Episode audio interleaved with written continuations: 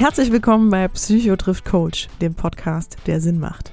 Wir sind Juli Brückmann und Kurt Neubersch. Wir sind Psychotherapeut und Coach. Und wir sind Geschwister, die jede Woche über die wichtigsten Themen aus der Praxis und dem Leben sprechen.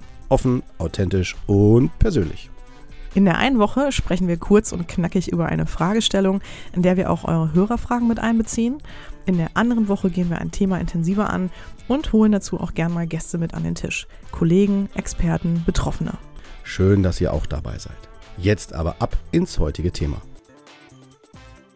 Ja, herzlich willkommen zu einer neuen Folge Psycho trifft Coach. Wir sind wieder da und zurück und wir freuen uns, dass ihr es auch seid. Und ja, wir haben heute ein, wirklich äh, eine tolle Runde hier. Ähm, vor allem, ja, natürlich wieder auch digital, aber ich glaube, sonst wäre es auch schwieriger geworden, zusammenzukommen. Aber wir freuen uns sehr, weil heute bei uns jemand ist und ähm, an dem kommt man nicht vorbei, wenn es um das Thema Psychotherapie oder Angststörungen und Panikattacken geht, ähm, um mal auch schon konkreter zu werden. Und äh, deswegen erstmal ja, herzlichen, herzlich willkommen, Herr Professor Dr. Äh, Jürgen Margraf. Sie sind heute bei uns. Wir freuen uns sehr. Herzlich willkommen. Ja, vielen Dank. Ja, für diejenigen, die ähm, mit Herrn äh, Professor Dr. Margraf noch nicht so viel zu tun hatten, ähm, würde ich gerne noch so ein paar Eckdaten geben. Ähm, Sie sind ja ähm, Dekan ne, an der Ruhr-Universität in Bochum äh, für den Fachbereich Psycholo Psychologie und ähm, Psychotherapie und ähm, ja, Sie sind äh, oder waren äh, Präsident der Deutschen Gesellschaft für Psychologie, ähm, sind auch Mitglied seit 2009 ähm, der Leopoldina. Und äh, jüngst haben Sie auch sogar den ähm, ja, Franz Emanuel Weinert Preis bekommen und äh, von der ähm, Deutschen Gesellschaft für Psychologie. Und genau 2020 für Ihre ja im Grunde genommen besondere Forschung, die Sie geleistet haben im Bereich ähm, Angst und deren Bewältigung oder deren Therapie. Und jetzt ist natürlich für uns, stellt sich ganz deutlich die Frage, also wir sind ja auch heute hier äh, zu dem Thema Angststörung, ähm, haben uns hier zusammen getroffen, weil wir äh, gemerkt haben auch, dass unsere Hörer da einfach ein sehr großes Interesse dran haben und immer wieder auch E-Mails schreiben und Fragen haben. Und auch Angststörung ist eine der meistgehörtesten Folgen von uns im Podcast. Mittlerweile ja schon über 80 Folgen, die wir veröffentlicht haben. Deswegen, also ähm, es, ist, es, es ist doch einfach ein großes Interesse da. Ich glaube, es betrifft auch wirklich viele Menschen, ähm, viele vielleicht auch ohne es zu wissen. Ähm, da können wir, oder das finde ich auch nochmal ganz spannend, was Sie natürlich vielleicht auch nochmal zu dem Thema Panikattacken sagen. Aber ähm, jetzt gebe ich erstmal das Wort natürlich auch sehr, sehr gerne ab an dich, Cord. Ähm, so weil es natürlich ja auch ja. dein Fachkollege ist. Ja, äh, äh ja. ähm, genau. Vielleicht noch ganz kurz dazu gesagt, genau, Herr Professor Dr. Margraf habe ich kennengelernt über die Literatur vor allem primär, ne? weil ähm, wird halt immer wieder dann erwähnt, welche Literatur sollte man sich äh, zur Gemüte führen und da äh, wurden sie halt mehrfach erwähnt und auch zu Recht. Ähm, vor allen Dingen fand ich ganz spannend, als dann auch ich das Buch gefunden habe, es wird auch so doziert bei uns in der Ausbildung äh, zum psychologischen Psychotherapeuten mit Schwerpunkt Verhaltenstherapie, äh, dass der Therapie zur Angststörung, ne, dass sie sagen halt, das kann man wirklich in einem sehr gut überschaubaren äh, zeitlichen Setting auch behandeln, erfolgreich behandeln. Und das hat mich immer sehr, sehr beeindruckt äh, und kann ich auch tatsächlich so bestätigen aus, aus eigenen Erfahrungen. Äh, und das macht vor allen Dingen Mut, vor allen Dingen auch, wie Sie das formulieren, auch wie Sie die Sachen auf den Punkt bringen. Und das war für mich auf jeden Fall der Anstoß, Sie persönlich anzufragen. Und mir war schon klar, dass Sie auch sehr, sehr, sehr, sehr beschäftigt sind. Und ich freue mich umso mehr, dass Sie gesagt haben, dann nehme ich mir trotzdem für, für jetzt dieses Interview da Zeit. Ne? Also wirklich da nochmal vielen herzlichen Dank. Und äh, ich freue mich auch, dass wir dann dieses Thema, was wir schon einmal in der Folge zwar, ähm, wir mal, umrissen haben, aber jetzt nochmal mit bestimmten Fragestellungen nochmal vertiefen können. Und ich weiß schon jetzt, dass da viele Hörer äh, sicherlich auch wertvolle Informationen rausziehen können. Ja, das ist unser Ziel. Mhm. Ja, dann hoffe ich, dass das so kommt. Und ich will nochmal schnell sagen, wir sparen viel Zeit, wenn Sie nicht mal den ganzen Titel sagen. Das brauchen wir nicht und äh, auch nicht den ganzen Lebenslauf. Ähm, ja. Aber in der Tat, das, das Angstthema ist eins, was mich früh äh, interessiert hat. Und dann kommt aber auch Zufall rein. Im Nachhinein reimt man sich immer zusammen, aber es war auch Zufall dabei. Mhm. Äh, aber das Wunderbare ist, dass man lernt, da kann man was tun. Man kann den Leuten helfen. Man kann nicht jedem helfen, leider. Aber man kann den allermeisten Menschen helfen. Und das ist einfach unheimlich verstärkend. Und das hat auch dazu geführt, dass ich dabei geblieben bin im Laufe der Jahre, jetzt werde ich diesen Monat 65 Jahre alt, da kommen dann noch andere Sachen dazu oder man, man hat auch nochmal verschiedene Blickwinkel und so weiter. Nichtsdestotrotz ist, glaube ich, die Angstbehandlung eine der großen Erfolgsgeschichten der Psychotherapie. Und äh, was mich aber umtreibt, ist, das, was machbar ist, wird oft nicht gemacht. Und das finde ich schrecklich. Also es ist klar, dass wir nicht perfekt sind und wir müssen besser werden. Aber das, was schon machbar ist, das wird auch oft nicht gemacht. Und das ärgert mich. Mhm. Ich finde das super. Eine Antriebsfeder, dann was zu tun. Ja, ich finde das super, wenn wir da einsteigen, wenn Sie vielleicht sagen, so, ne, was ist aus Ihrer Sicht machbar? Ne, so, das fände ich, fänd ich super wichtig. Ja, also Angst ist grundsätzlich erstmal ja was Gesundes und Normales und man braucht zum Leben, aber sie kann eben entgleisen, sich verselbstständigen und krankhaft werden. Und bei den krankhaften Formen von Ängsten, also den sogenannten Angststörungen, da gibt es dieses gute halbe Dutzend, je nachdem, wie man da gerade jetzt die Mode hat, wie man das definiert. Und die sind nicht alle gleich, auch nicht alle gleich gut behandelbar, aber sie sind im Großen und Ganzen behandelbar und einige außerordentlich gut.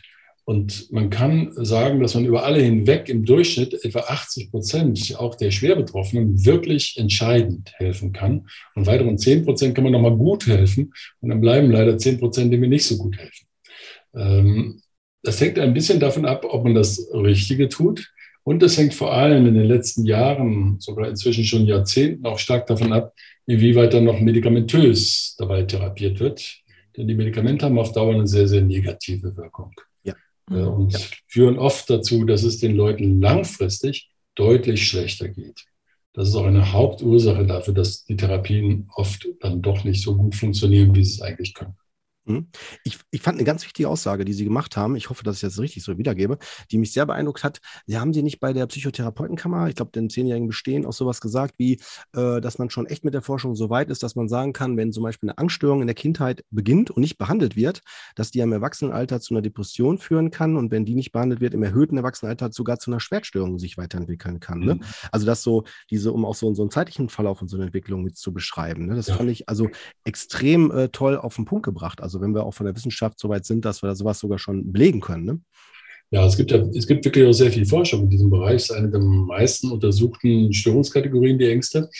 Ähm, allerdings muss man aufpassen, dass man das nicht alarmistisch überbringt. Das mhm. ist kein Schicksal. Wir sind nicht äh, Puppets on a String. Wir sind nicht Marionetten oder Sklaven irgendeines Schicksals, sondern wir können unser Schicksal selber gestalten. Und das ist ja eine der wunderbaren Sachen. Wir können wirklich, wir sitzen am Steuer, wir können was tun. Und äh, das ist eine der tollen Erfahrungen, wenn man Menschen zeigen kann, du hast es auch ein bisschen selber in der Hand und mhm. ihnen dabei helfen kann. Aber nochmal zurück, im Durchschnitt ist es tatsächlich so, Ängste sind ähm, bei den frühen Störungen, die beginnen und entwickeln sich dann weiter. Äh, und dann kommen oft andere Sachen dazu. Und das ist kein Zufall und auch nicht eine reine ähm, Artefakt irgendwelcher Definitionen, sondern da gibt es funktionale Zusammenhänge. Also Ängste sind die psychischen Störungen, die besonders früh anfangen. Bis zum Alter von etwa 14 Jahren sind 50 Prozent aller psychischen Störungen schon da. Und bis zum Alter von 24 sind es drei Viertel. Danach kommt gar nicht mehr so viel dazu. Und der funktionale Zusammenhang ist so, dass sie oft Ängste haben, darauf natürlich reagieren. Irgendwie muss man ja damit umgehen. Und man kann das besser oder schlechter, erfolgreicher, weniger erfolgreich tun. Und oft kommt es zu einer Einengung der Lebensqualität, die dann in der Folge zu Depressionen führt. Und dann kommt äh, sehr häufig noch Sucht dazu. Da gibt es einen großen Geschlechtsunterschied. Bei Männern ist es so, dass sie eher zur Selbstmedikation neigen, also Alkohol.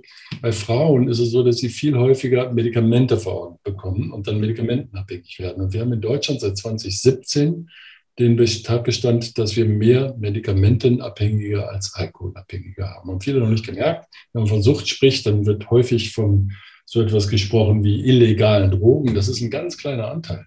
Mhm. Tabak ist der ganz große, dann kommt Alkohol und dann kommen die Medikamente. In letzter Zeit ist es so, Medikamente sind mehr als Alkohol. Mhm. Und da sind noch nicht richtig reingerechnet die Leute, die schon sehr lange Antidepressiva vom Typ SSRI nehmen mhm. und nun feststellen, dass sie davon nicht runterkommen.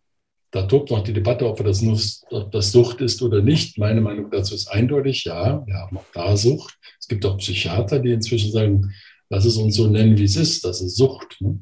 Aber die mhm. sind auch noch nicht reingerechnet, sodass wir eigentlich noch mehr davon haben. Ne? Äh, aber nochmal, es ist kein unabwendbares Schicksal und was wir alle zusammen, Coaches, Therapeuten, Kliniker insgesamt, was wir oft vergessen ist, für jeden, der zu uns kommt, gibt es eine Menge anderer, die nicht kommen, weil sie es nämlich in den Griff gekriegt haben. Und das ist wunderbar. Super. super. super, gut in Worte gefasst. Also ich freue mich total, weil das, das ist so genau so, so, so, so meine Haltung dazu. Ne, deswegen finde ich das ganz toll, dass Sie es nochmal auch von Ihrer Seite her so, äh, so ausführen. Ich, ich habe mal eine Frage. Wie würden Sie denn eigentlich so die Rubrik so Trauma dazu einordnen? Also gerade so ne, in Bezug zu Ängsten oder so, ne? So wie würden Sie da die Zusammenhänge sehen? Es gibt so Modeerscheinungen, auch natürlich in der Wissenschaft, in der, in der, in der Mode, hm? in der Textilwelt, aber auch in der Wissenschaft oder in der Therapie. Und eine große Pendelbewegung ist zwischen denen, die alles auseinanderdividieren und denen, die alles zusammenschmeißen. Im 19. Jahrhundert hat man gedacht, alle psychischen Störungen sind eins. Oder wir nennen das Psychose. Genau, äh, genau. Und dann hat man irgendwann angefangen, auseinander zu dividieren. Und jetzt sind wir eher auf dieser Seite, dass man ganz, ganz viele Kategorien hat. Mit jeder neuen Auflage von ICD und DSM werden es mehr. Wir fahren mal im DSM. Stimmt. Hier waren es, glaube ich, 400 Kategorien, jetzt sind schon etliche hundert mehr.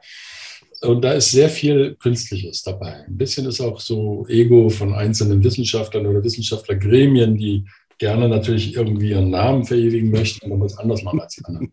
Meine Sicht wäre, dass man tatsächlich ähm, bei den Ängsten auch die Traumafolgestörung dazu rechnen sollte. Da sind sehr viele Prozesse, die sehr ähnlich sind. Natürlich gibt es auch Unterschiede, aber es gibt wirklich vieles Gemeinsames. Und deswegen würde ich persönlich die Angststörungen auch ergänzen um die Zwänge und die Traumafolgestörungen. Aber man kann, man kann auch sagen, nein, wir, wir schaffen da eigene Kategorien. Allerdings, wenn Sie das tun, dann werden Sie feststellen, dass Komorbidität die Regel ist und nicht die Ausnahme. Komorbidität heißt, dass sie also mehr als ein Problem gleichzeitig haben.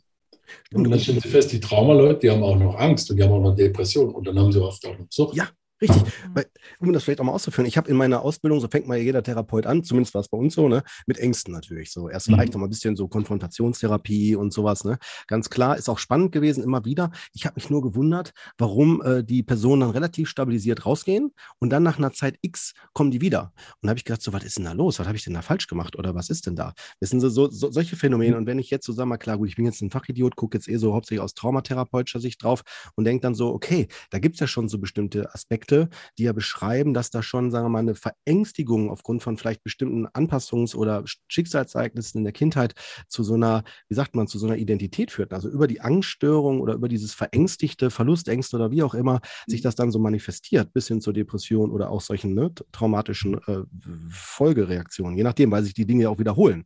Das waren so meine Hypothesen dazu. Ne? Da bin ich mal gespannt, wie, wie Sie das äh, einschätzen, gerade von Ihrer Seite. Ich glaube, das ist ein wichtiger Aspekt bei alledem noch ist, was wir als Fachleute mhm. äh, an sogenannten Metabotschaften geben. Ne? Ja. Wenn ich mit jemandem spreche, sage ich irgendetwas, das ist die Botschaft, aber es gibt ja immer noch eine Metaebene dazu. Ja. Da sind die klassischen Sachen, wie man sie aus der systemischen Therapie kennt oder von Wasserweg, Kommunikationstheoretiker, alles, was noch dabei ist in der Kommunikation. Aber es ist eben auch dieser Punkt, welche Botschaft gebe ich dem äh, Betroffenen oder der Betroffenen? Zum Beispiel, äh, könnte ich die Botschaft geben, du, du bist zerstört worden, du bist äh, gebrochen worden, bei dir ist was kaputt gemacht worden, du kannst nicht mehr. Oder äh, ich gebe die Botschaft, äh, die Welt ist halt sehr, sehr gefährlich und du kannst niemandem trauen und so weiter.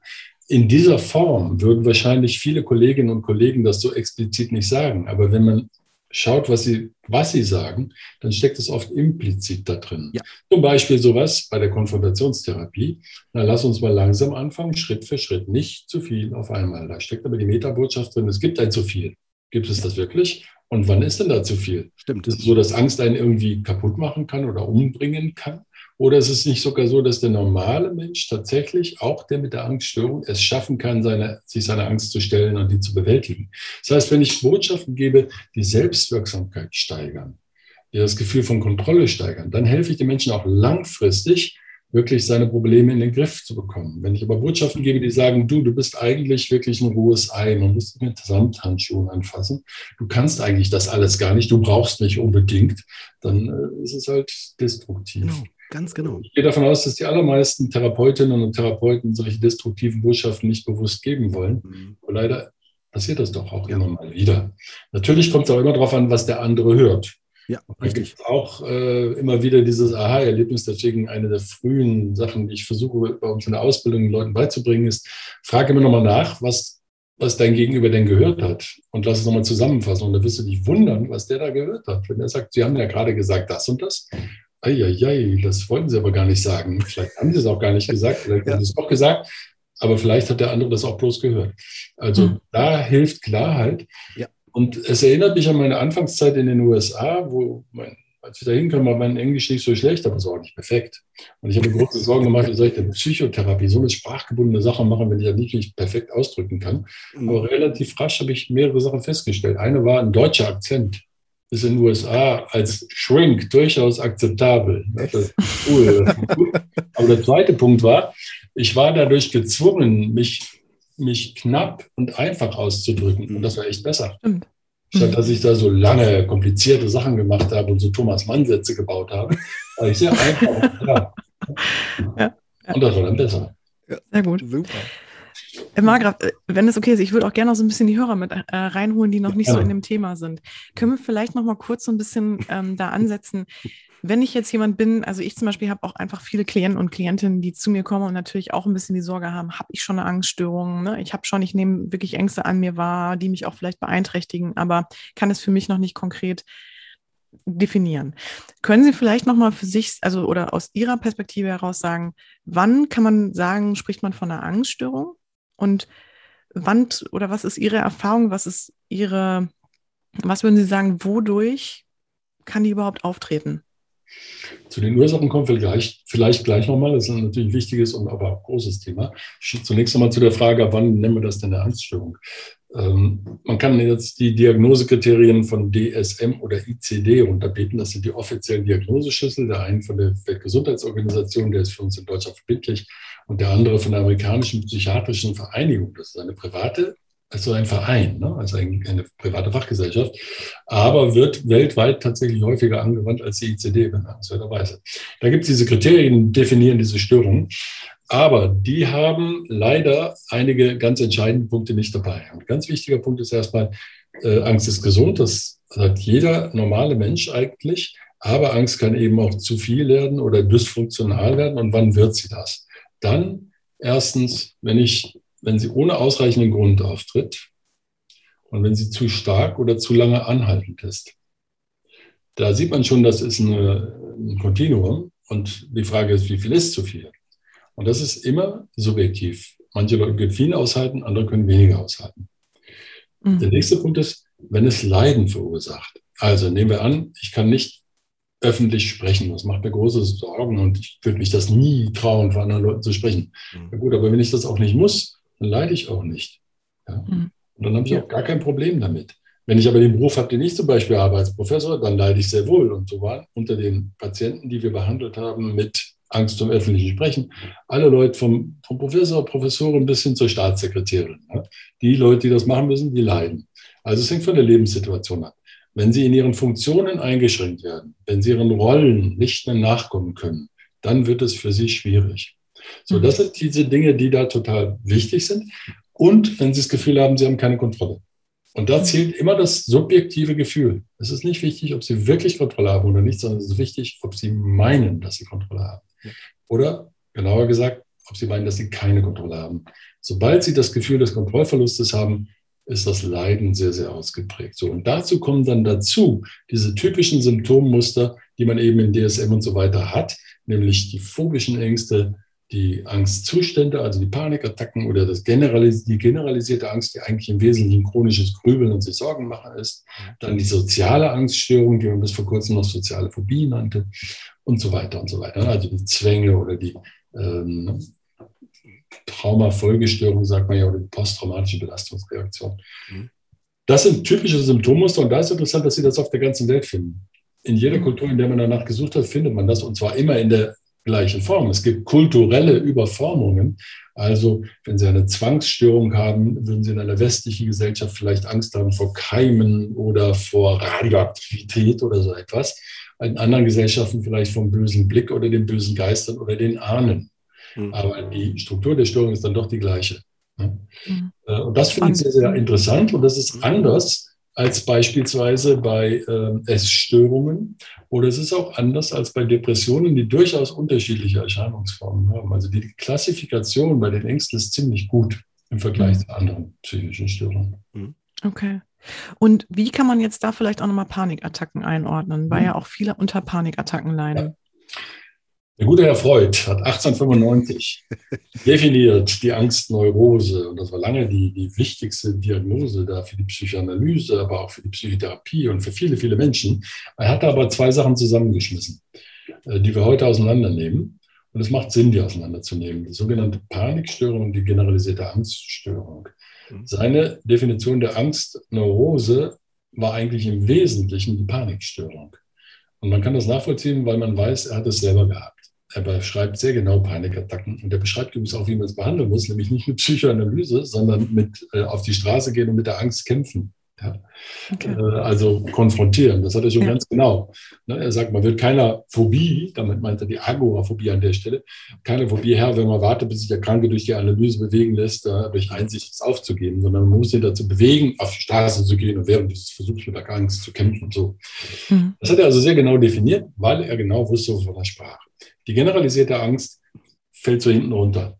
Die kam erst 1980 ins Spiel, als man das DSM-3, die dritte Auflage davon geschaffen hat. Und da wurde die definiert, aber sehr lieblos als Restkategorie. Wenn einer keine Phobie hat, wenn einer keine soziale Phobie hat, wenn einer keine Agoraphobie hat und er hat auch nicht Panikattacken und es ist kein Zwang und kein Trauma, dann bleibt noch was über, das nennen wir generalisierte Angst. Das ist irgendwie, die haben die ganze Zeit Angst.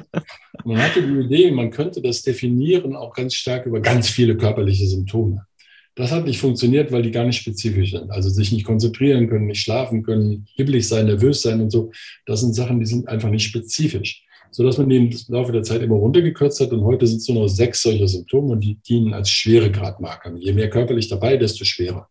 Darf Aber, ich kurz zwischenfragen? Ja, ja, klar. Ja, also wenn Sie sagen nicht spezifisch, ähm, das heißt ohne Auslöser? Also weil nein, nein, nein. Ich meine das anders, Entschuldigung, gut, dass Sie nachfragen. Äh, nicht spezifisch für die generalisierte Angststörung diese Symptome sich nicht konzentrieren können, ruhelos sein und so weiter, angespannt sein, das haben Menschen mit allen Formen von Ängsten plus der Depression und so weiter. Ähm, aber der Kern der generalisierten Angststörung ist das Grübeln, das sich Sorgen machen. Dafür gibt es einen englischen Begriff, der das in einem fasst, was wir auf Deutsch mit mehreren Worten bezeichnen müssen, nämlich das Worrying. To worry ist eine furchtsame, angstbezogene Form des sich Sorgens. Sorgen machen sich alle Leute, zum Beispiel jetzt. Wollte ich gerade sagen. Ja. Äh, auch die Leute mit generalisierter Angst sorgen sich eigentlich um die gleichen, Leute, die gleichen Dinge wie andere Leute auch, aber sie machen es in einer speziellen Form. Äh, da sind Sorgenketten, sie springen von einer Sorge zur nächsten, ohne das bis zum Ende zu durchdenken. Und dann gehen sie zur übernächsten und zur überübernächsten. Und man hat inzwischen rausbekommen, dass das die Funktion von Vermeidung hat. Ich muss mich der ersten Sorge nicht so richtig stellen, ich kann mich ablenken, aber da muss, muss ich was Starkes haben. Das ist dann eine andere Sorge. Und von da gehe ich zur nächsten. Und das führt dann dazu, dass sie die ganze Zeit endlose Ketten haben. Wie die Klar. berühmte kaputte Schallplatte, die am, am Anfang losläuft und dann irgendwann wieder zurückspringt zum Anfang und dann immer kreist.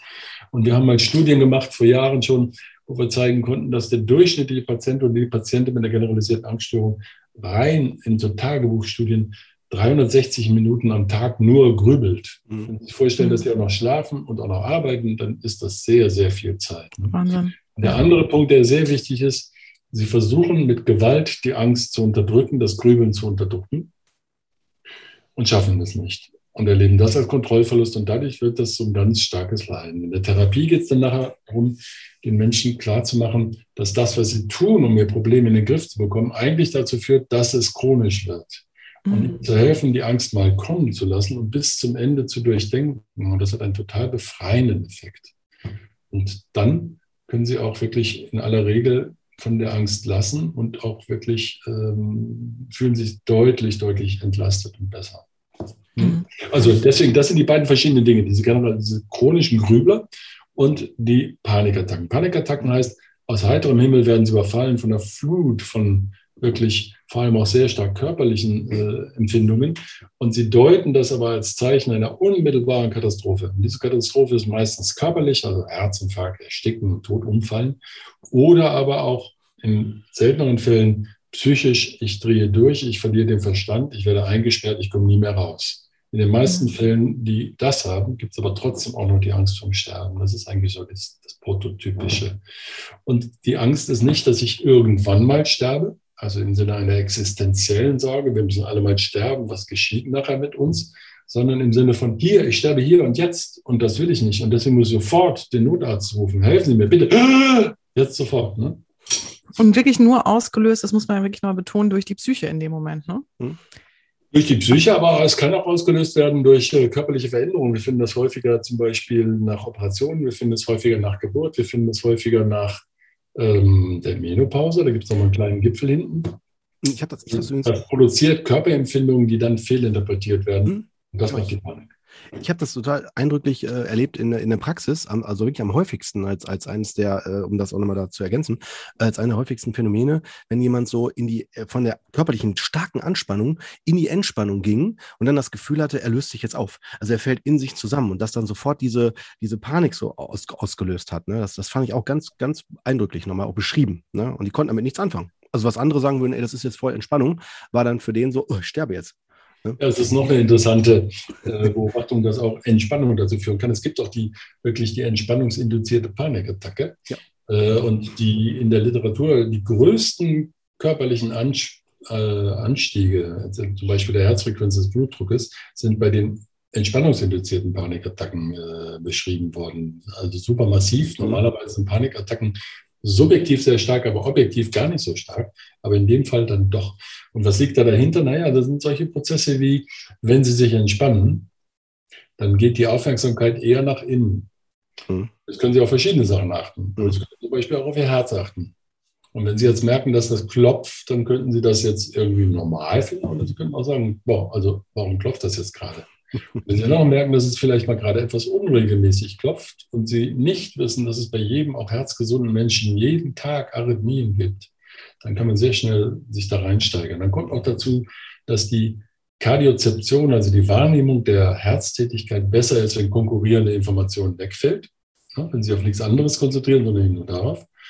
Dann natürlich, wenn Sie liegen, noch mehr, wenn sie auf der linken Seite liegen. Und so kann man sehr viele Dinge erklären, wie zum Beispiel, dass manche Leute mitten in der Nacht Panikattack kriegen und so weiter. Ähm, aber wichtig ist, Sie haben dabei eine beobachtende, eine Selbstbeobachtung unter einem negativen Vorzeichen. Sie beobachten sich und sagen, oh Gott, wenn ich da irgendwas merke, dann ist das gefährlich. Hm. Aber da muss ich auch mal nachfragen, weil es muss doch, ähm, oder zumindest ist es so, jetzt aus Laiensicht, ja, meine Erklärung, ähm, muss es da nicht doch auch irgendwie noch eine Veranlagung zu geben, ähm, einen Hintergrund bei mir, dass ich überhaupt ähm, in so eine Situation gerate? Also Strich, Stichwort jetzt sowas wie vielleicht, ne, ähm, Vergangenheit, ähm, bestimmte Dinge, die nicht aufgelöst sind oder ne, habe ich da, Entstehung, ne? Entstehungs Entstehung, genau. Vielleicht können wir damit nochmal so kommen zu mhm. der zu der Ursache oder genau. Ja, Sie hatten die Ursachen ja auch vorhin schon angesprochen und äh, mhm. ich denke, es ist auch wichtig dazu zu kommen. Bei den Ängsten muss man erstmal sagen, das ist die häufigste Form psychischer Störung. Je nachdem, wie sie es definieren ist und wie eng oder weit sie die, die, die Kriterien fassen, ist jeder Vierte jetzt gerade betroffen. Mhm. Ähm, also das ist schon eine sehr, sehr häufige Sache. Und das bedeutet, die Veranlagung dazu ist weit verbreitet. Man kann wahrscheinlich mit Fug und Recht sagen, jeder Mensch kann eigentlich eine Angststörung entwickeln. Oder mindestens nahezu jeder Mensch. Okay. Ja. Und auch nahezu jeder Mensch kann eine Depression entwickeln. Auch Sucht ist relativ häufig. Andere Sachen hingegen, zum Beispiel Essstörungen oder äh, Psychosen, sind bei weitem nicht für jeden möglich. Hm. Also wir, wir sprachen vorhin von Trauma. Wenn Sie sich eine der schlimmsten Situationen angucken, die man sich vorstellen kann, eine der schlimmsten Sachen, die Menschen erleben mussten, zum Beispiel die Konzentrationslager des Nazi-Deutschland. Ich würde mhm. sagen, der Nazis, weil man das haben Deutsche gemacht und viele haben mitgetragen. Das ist die Albtraumsituation schlechthin, nicht? Und die Überlebenden, die es ja zum Glück auch gegeben hat, haben jede Menge Probleme. Aber gar nicht sehr viel Psychosen. Das geht nicht so ohne weiteres, dass sie psychotisch werden. Da brauchen sie eine bestimmte Veranlagung. Und wenn sie die nicht haben, dann werden sie auch nicht psychotisch. Ängste hingegen, Trauma, Folgestörungen, Depressionen und so weiter, ganz, ganz häufig, Sucht und so weiter. Ne? Existenzielle Verunsicherung, ganz klar.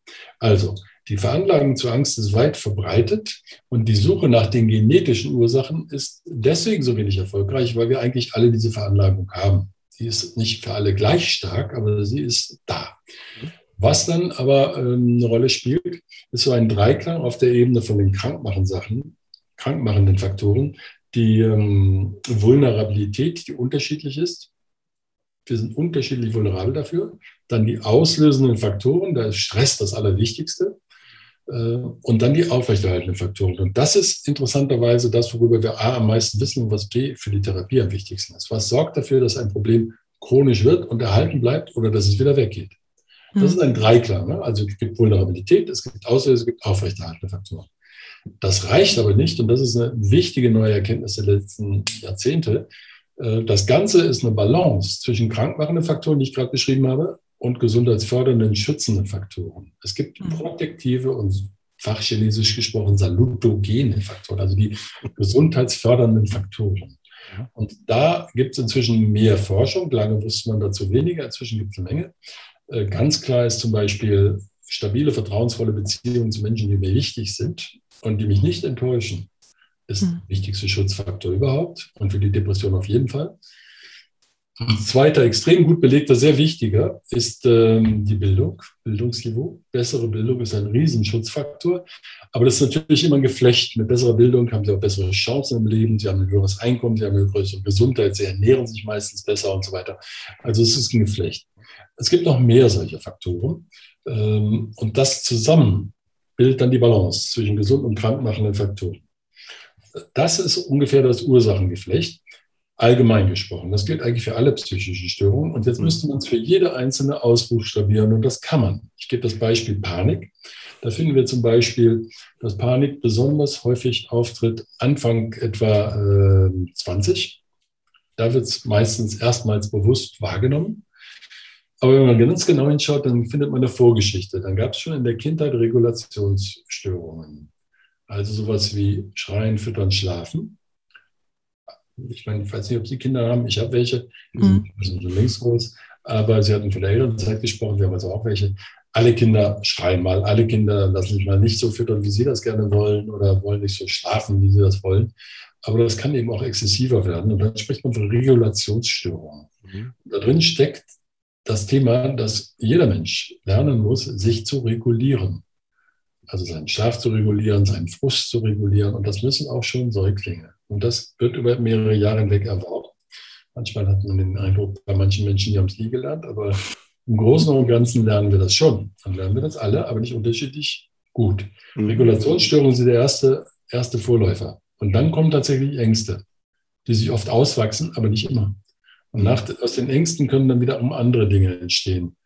Und wenn da jetzt noch Erfahrungen reinkommen, die zum Beispiel Kontrollverlust, Hilflosigkeit und so weiter äh, vermitteln, dann sind sie viel, viel gefährdeter. Wenn die Eltern sich beispielsweise in dieser Zeit dauernd fetzen und wenn sie manchmal in diesem Streit zwischen die Räder geraten und wenn die Eltern sie noch instrumentalisieren in diesem Streit und versuchen, sie auf ihre Seite zu ziehen gegen den anderen und ähnliches, mhm. dann wird das alles immer schwieriger. Und wenn sie dann noch ein Modell in der Familie haben, Beispielsweise die Oma oder die Tante, die bei ihnen gewohnt hat und die beim kleinsten Wehwehchen immer sofort eine Pille genommen hat oder gesagt, ah, was ist das jetzt? Genau. Ihnen vermittelt, also das ist ganz wichtig. Und ihnen vermittelt, im Körper ist eigentlich immer Ruhe, da darf nie was sein. Wenn du was merkst, dann muss da irgendwas falsch sein. Das ist natürlich eine grundfalsche Aussage, weil im Körper passieren dauernd Sachen, ganz, ganz viele Sachen. Und unser Gehirn verwendet den großen Teil seiner Kapazität, wahrscheinlich den größten, darauf, diese eigentlich irrelevante Informationen auszublenden. Ne? Wenn Sie sich jetzt aber trainieren, dass Sie das nicht ausblenden, dann werden Sie jede Menge Sachen wahrnehmen können. Und so können wir zeigen, dass bei Panikpatienten beispielsweise ähm, gut die Hälfte von denen jeden einzelnen Herzschlag spüren kann, auch unter Ruhebedingungen und ohne Impuls zu nehmen. Ja gut, dann werden Sie auch leichte Arrhythmien merken. Mhm. Und jetzt kommt es natürlich darauf an, fühlen Sie sich jetzt gerade vulnerabel? Sie haben gerade einen Krach mit Ihrem Partner oder der hat Sie jetzt gerade verlassen. Sie fühlen sich wirklich alleine und auf sich mhm. gestellt. Und dann haben Sie jetzt noch dieses Herzen und so weiter. Was sollen wir machen? Ne? Und so geht das los. Und das kann man, das kann man wirklich im Gruppen, auf Gruppenebene ganz schön zeigen, aber man kann auch wirklich im Einzelfall das meistens sehr genau identifizieren. Boah, super. Also gefühlt haben Sie jetzt 20 Fragen beantwortet.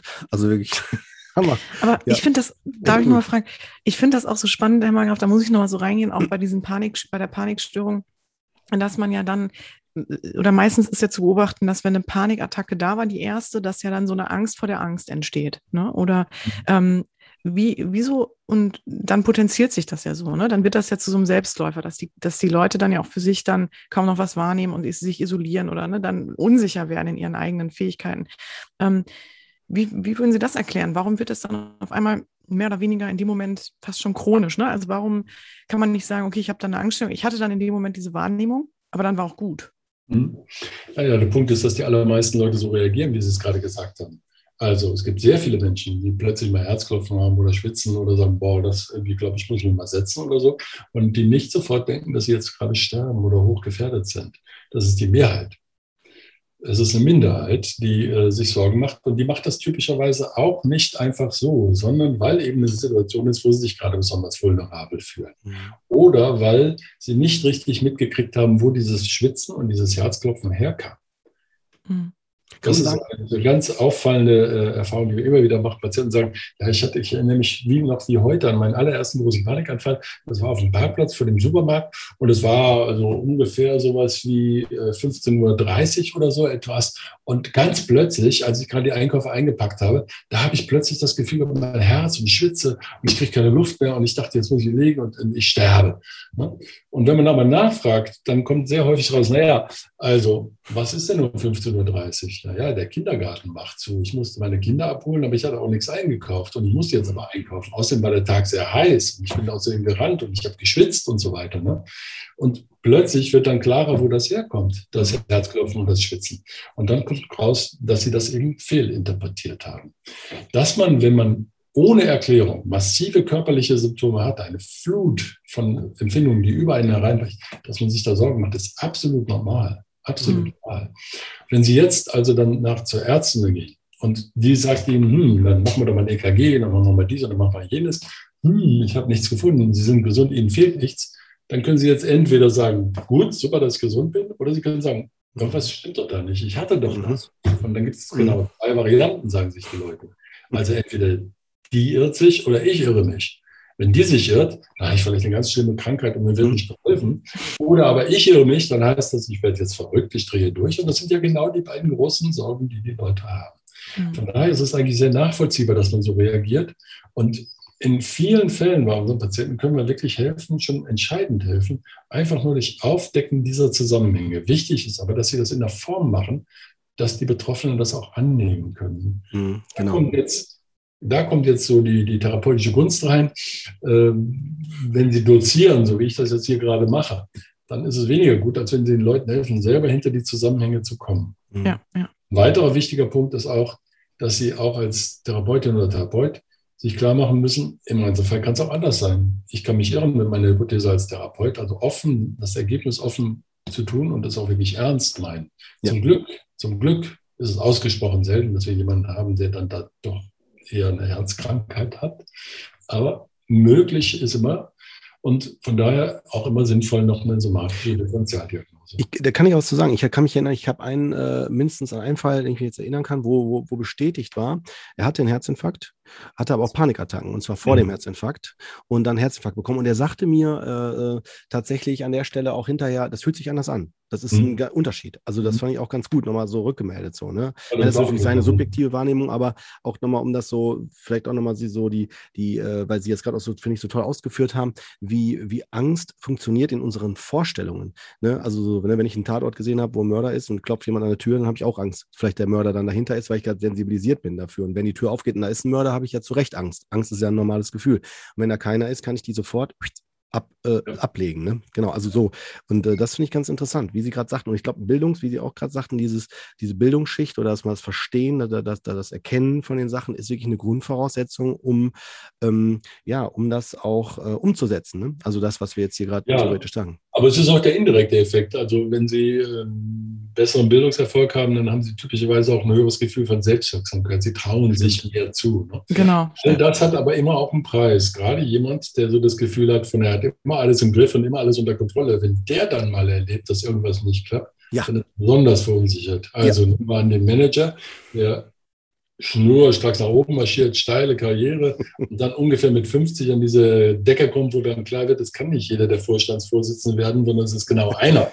Und die anderen, die dann in diesem Konkurrenzkampf ähm, unterliegen, die werden jetzt abserviert. Entweder, wenn es gut geht, einigt man sich freundlich. Wenn es nicht so gut geht, dann werden sie gleichgestellt. Und wenn es ganz schlecht läuft, dann fliegen sie raus. Und dann haben sie, was ich zum Beispiel mal in meiner Zeit in Basel wirklich häufig erlebt habe, hochbezahlte Leute, die mit dem Golden Handshake draußen sind, aber niemandem sagen, dass sie eigentlich gar nichts mehr zu tun haben, die morgens aus dem Haus rausgehen mit einer Aktentasche und abends zurückkommen und nicht gestehen, dass sie aussortiert worden sind. Mhm. Ähm, für solche Leute ist natürlich dann der Selbstwert total angeknackst. Und wenn die sich jetzt aufs Körperliche konzentrieren, dann können sie Richtung Panik gehen. Wenn sie sich auf ihren Selbstwert konzentrieren, dann gehen sie Richtung Depression. Und man kann das auch beides haben, so wie man Läuse und Flöhe gleichzeitig haben ja. kann.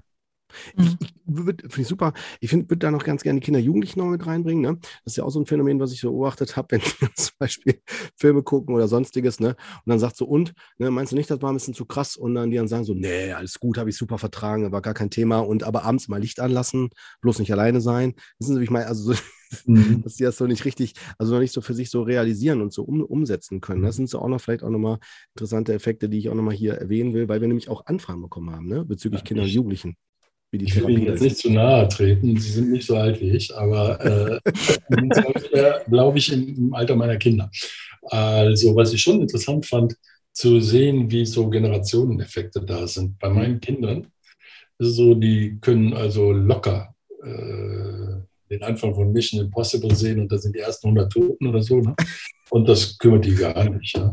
Ja. Äh, und dann zeige ich ihnen Lohn der Angst. Kennen Sie das? Ein alter französischer Film mit Yves Montand. Ja. Und da sind so lange Einstellungen auf Gesicht der Angst. Und meine Tochter, das ist ja schrecklich. Das ist der spannendste Film, den ich sehe. Oder aber äh, Filme, wo sehr lange Einstellungen auf ja. sehr emotionalisierte Gesichter sind. Das können die nicht aushalten. Ne? Mhm. Also, es gibt, Richtig. gibt da so diese Generationeneffekte. Richtig. Zurück nochmal zu den Kindern und Jugendlichen. Ja, die ja. Themen ändern sich. In der, in der Kindheit sind es tatsächlich eher so die situationalen äh, Phobien, die eine Rolle spielen. Ganz früh ist, und die erste ist natürlich die Trennungsangst, kann aber eine persistieren. Und dann im Jugendalter ist es die Meinung der anderen, die soziale Angst, die ganz wichtig ist. Und da gibt es noch eine sehr traurige Sache zu erwähnen, und da ist leider die westliche Gesellschaft ganz schlecht aufgestellt. Das ist das sogenannte Bullying. Bullying ist Mobbing bei Kindern. Ne? Mhm. Also ähm, sie haben in Deutschland im Durchschnitt in jeder Schulklasse ein Kind. Mhm. Fast immer eins, manchmal zwei so gut wie nie drei, weil die könnten sich schon verbünden und zusammenhalten. Also meistens genau ein Kind, das von den anderen, ich sage jetzt mal, gemobbt wird. Das nennt man Bullying. Ja. Und okay. das ist schrecklich. Wir haben Studien, wo 80 Prozent äh, von Studenten zum Beispiel sagen, klar habe ich das erlebt, solche Sachen, ja. Mhm. Ähm, und ja. das ist einer der stärksten Risikofaktoren und Prädiktoren für psychische Störungen im späteren Erwachsenenalter.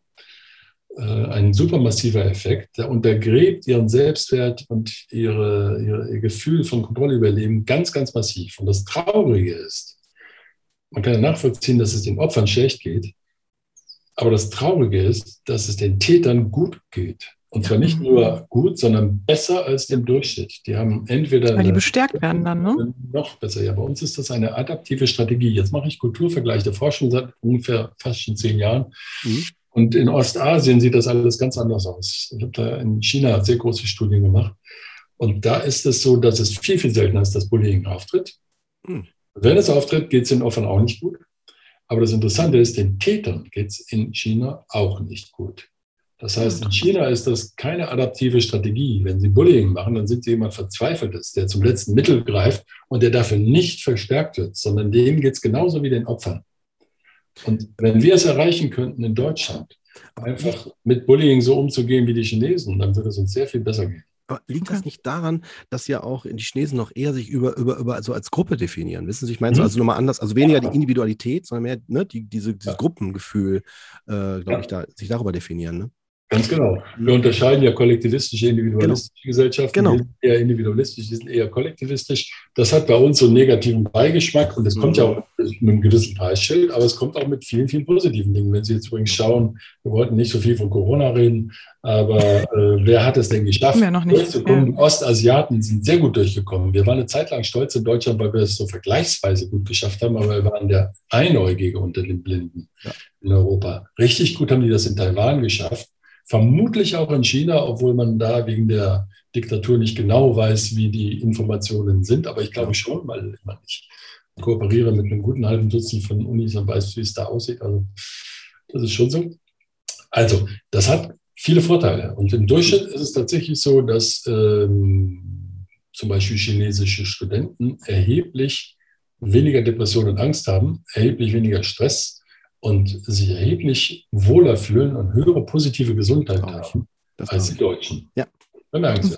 Jetzt denken Sie, also zum Beispiel, wenn Sie gucken, wie ist denn das beim, beim Chinesen, der in, in die Uni kommt, ähm, Im Durchschnitt kommen die schon auf ein besseres Niveau rein und über die ersten zwei, drei Jahre steigt dann ihr, ihr Wohlbefinden an und Depression und so weiter geht runter. Bei uns kommen die auf ein niedrigeres Niveau rein und dann geht es erstmal runter. Das Studium mhm. macht die Leute im ersten Jahr erstmal nicht glücklicher. Mhm. Gegen Ende des Studiums kommen sie dann wieder auf das Niveau, wo sie vielleicht vorher waren. Ne? Mhm. Woran würden Sie das so festmachen? Ja, Oder? ein Punkt ist zum Beispiel, was wir schrecklich finden, ich zum Beispiel, fände es fürchterlich. In China müsste ich im Wohnheim wohnen. Ich hm. könnte nicht meine eigene Wohnung haben. Und äh, wenn es eine gute Uni ist, dann sind da acht Leute im Zimmer. Und wenn es eine nicht so gute ist, dann sind 16 Leute im Zimmer. Das wäre für mich der Albtraum. Ich mag ja. auch nicht unbedingt. Äh, für mich auch. Ja. Aber überlegen Sie mal, was das bedeutet. Für einen chinesischen Studenten, der kommt in die Uni und der hat sofort 15 Freunde oder sieben, je nachdem, in welches Zimmer er kommt. Und die spannen zusammen und mhm. die sind vertraut mhm. und die, das hält. Das ist eine Phase, wo sie Freundschaften fürs Leben knüpfen. Meine chinesische Statistikerin beispielsweise hat erst Schiffbau studieren müssen. Die durfte nicht beiwählen. In Dalian, die war in so einem 16 äh, Frauenzimmer. Und äh, wenn wir nach China fahren, dann organisiert sie immer ein Treffen mit den anderen, so viel wie möglich. Und die freuen sich und die kommen zusammen und so weiter und weiter. Manche haben sie auch schon hier besucht. Wenn ein deutscher Student äh, in die Uni kommt, dann sitzt er da alleine. Wenn er Glück hat, dann äh, ist er in der WG. Aber die WGs sind heute nicht mehr mit dem Anspruch wie zu der Zeit, als ich in WGs war, sondern das ist so eine Zweckgemeinschaft. Die fühlen sich einsam. Und dann geht es deswegen runter. Das ist ein mhm. ganz wichtiger Aspekt. Es gibt noch mehr. Und ich will auch gar nicht sagen, dass in China alles besser ist. Ich lebe bewusst in Deutschland und nicht in China. Aber ähm, es gibt auch Dinge, die da wirklich besser laufen. Mhm. Und es wäre schön, wenn wir etwas davon übernehmen können. Also ja, ich glaube, die Balance muss verschoben werden. So wie wir das Leistungsprinzip und das Gleichheitsprinzip besser in Einklang kriegen müssen, sollten wir auch das Individualistische und das Kollektivistische in Einklang bringen. Und mhm. da kommt jetzt immer auf Corona. Das hat uns ja gezeigt, dass wir doch sehr in einem Boot sitzen. Und wenn wir zusammenhalten, dann können wir die Dinge bewältigen. Ja, ähm, vielleicht können wir noch dazu den, zu den Kindern und Jugendlichen vielleicht noch mal ergänzen, Herr Margraf, weil Sie sagten ja gerade, und das finde ich ganz interessanten Punkt, es war ja auch eine Frage von unseren Hörern, ne, wie der, das hat der Kurt gerade angesprochen, ähm, wie das so ist, wie man bei Kindern und Jugendlichen mit Angst, wie man damit umgeht. Ähm, ich hatte Sie gerade so ver verstanden, dass das Thema Selbstwirksamkeit eine große Rolle spielt ähm, bei der Behandlung der Patienten, sowie auch Aufklärung natürlich und allein schon das Wissen und das Bewusstsein darüber, was bei mir passiert. Ähm, jetzt ist es ja bei Kindern und Jugendlichen so das Thema. Mhm. Also wie, ne, ob die da schon in der, in der Lage zu sind, äh, da in diese Reflexion zu gehen oder auch sich das so bewusst zu machen. Ähm, vielleicht kommen wir deswegen jetzt so ein bisschen Richtung Behandlungsmethoden was können Sie vielleicht erstmal bei Kindern und Jugendlichen, was könnten Sie dazu ähm, noch mitgeben? Meine Frau ist die Spezialistin für die Kinder und Jugendlichen bei uns. Sie hat die entsprechende Professur, aber wir arbeiten zusammen. Ähm, also schnell. Kinder sind super. Wenn man sie lässt, wenn sie können, wie sie wollen, dann sind mhm. Kinder super und können ganz, ganz viel. Das ist auch der Grund, warum ich dann, ich habe übrigens angefangen mit Kindertherapie, das war meine ersten klinischen Erfahrungen mhm. und habe mich davon verabschiedet als junger Mensch, weil ich nämlich damals mir nicht zugetraut habe, das zu ertragen. Ah, dass okay. bei vielen Kindern die Eltern das Problem sind hm. und ja. denen ja. ausgeliefert sind. Und ich auch äh, erschreckend es fand, im, ich, ich oute mich, im, im Waisenheim zu sein. Und äh, nach fünf ja. Minuten hängen mir die Ersten am Bein und sagen, willst du mein Papa da sein? Nimmst du mich? Ich kann mich davon, dachte, ich kann mich nicht distanzieren. Ich habe später gesehen, dass man das sehr wohl kann oder auch muss, falls Sie den Film Systemspringer mal gesehen haben. Mhm bemerkenswerter. Ähm, aber wenn Kinder können, dann kriegen die ganz, ganz viel hin. Und man muss ihnen mhm. einfach dabei helfen, dass sie das können. Das führt dann zu so interessanten Fragestellungen, wie sind denn die Therapien von Ängsten bei Kindern besser, wenn die Eltern dabei sind oder wenn sie nicht dabei sind? Das ja. Erstaunliche ist, das macht gar nicht so einen großen Unterschied. Es gibt nämlich auch ohne die Eltern. Da gibt es solche Effekte, dass man zum Beispiel Verantwortung delegiert. Also das Kind auch denkt, naja, Papa und Mama, da sind dabei, die sagen mir, wie es sein muss. Die machen das, nicht ich mache das. Ne? Mhm. So kann man das erklären, dass der Effekt nicht so stark ist. Das kann man ein bisschen differenzieren nach der Art der Störung. Bei Trennungsangst ist es so, dass es schon sinnvoll ist, die Eltern am Anfang dabei zu haben, aber nicht so stark, wie man erwarten würde. Bei anderen Ängsten, äh, insbesondere Phobien, ist es eigentlich besser, wenn die Eltern eher nicht dabei sind, aber wenn man ihnen äh, vermittelt, wie sie dann zu Hause damit umgehen sollten. Eine der wirksamsten Therapien ist übrigens, Eltern zu behandeln. Die meisten haben ja selber Angststörung. Und wenn man die behandelt, da finden wir Effektstärken von 1,5 und höher auf die Kinder, sieben Jahre prospektiv, also die Zukunft gerichtet, ohne dass sie je selbst behandeln wurden. Ne? Mhm. Aber das glaube ich. Man kann, ja. man kann, Kinder auch selbst behandeln, man kann Phobien ganz wie beim Erwachsenen auch behandeln. Mhm. Ähm, es gibt dann noch solche Dinge wie, muss man das ernst nehmen und wie nimmt man es denn ernst, wenn, äh, sagen wir mal, ein, ein Achtjähriger äh, sich Sorgen ums Sterben macht? Mhm. Und wie ist das bei einem Fünfjährigen? Und wie ist das bei einem Zwölfjährigen? Mhm. Und das ist unterschiedlich. Ne? Anfangs, wenn Kinder merken, ah, also Menschen sterben, ne? ah, und vielleicht ist die Oma nicht da oder der Opa. Und was heißt denn das und so? Ne? Und dann kommt irgendwann die Erkenntnis, hey, du wirst auch mal sterben. Oh, ich will nicht, dass du stirbst und so. Ne? Und noch ein bisschen später kommt dann diese Phase, ey, ich sterbe ja auch. Und was ist das? Mhm. Warum und so weiter. Ne? Muss man, damit muss man umgehen. Mhm. Und ähm, da gibt es halt typischerweise die Fähigkeit auch für Kinder, das wirklich zu transzendieren, sich damit auseinanderzusetzen, zu sagen, was ist denn das alles? Also ich gebe Ihnen das Beispiel, wie ich es bei meinem Sohn gemacht habe, der jetzt keine Angststörung hatte, aber der sich sehr groß, der nachdenklicher Mensch ist, mhm. sich große Sorgen machte in der entsprechenden Phase über das Sterben und dann genau diesen Ablauf eben hatte, den ich gerade skizziert habe, dann das Ich sterbe, aber dann eben auch das Er sterbe. Mhm. mhm wenn Sie da sagen, ach was, das ist ja gar nicht oder es dauert noch ganz lang oder so, das ist nichts, weil nee. so dünn sind Sie nicht, dass Sie merken, dass, merken würden, dass das keine Dauerlösung ist. Ne? Mhm. Also sagen wir, nee, das ist so, wir müssen alle sterben, wir brauchen dafür Lösungen. Es gibt, äh, das ist eine Frage, mit der man sich immer wieder auseinandersetzen muss als Mensch, das ist eine Entwicklungsaufgabe. Mhm. Und du wirst vielleicht verschiedene Antworten darauf finden im Laufe deines Lebens. Und es gibt auch, glaube ich, nicht eine Antwort, die für alle Menschen gilt.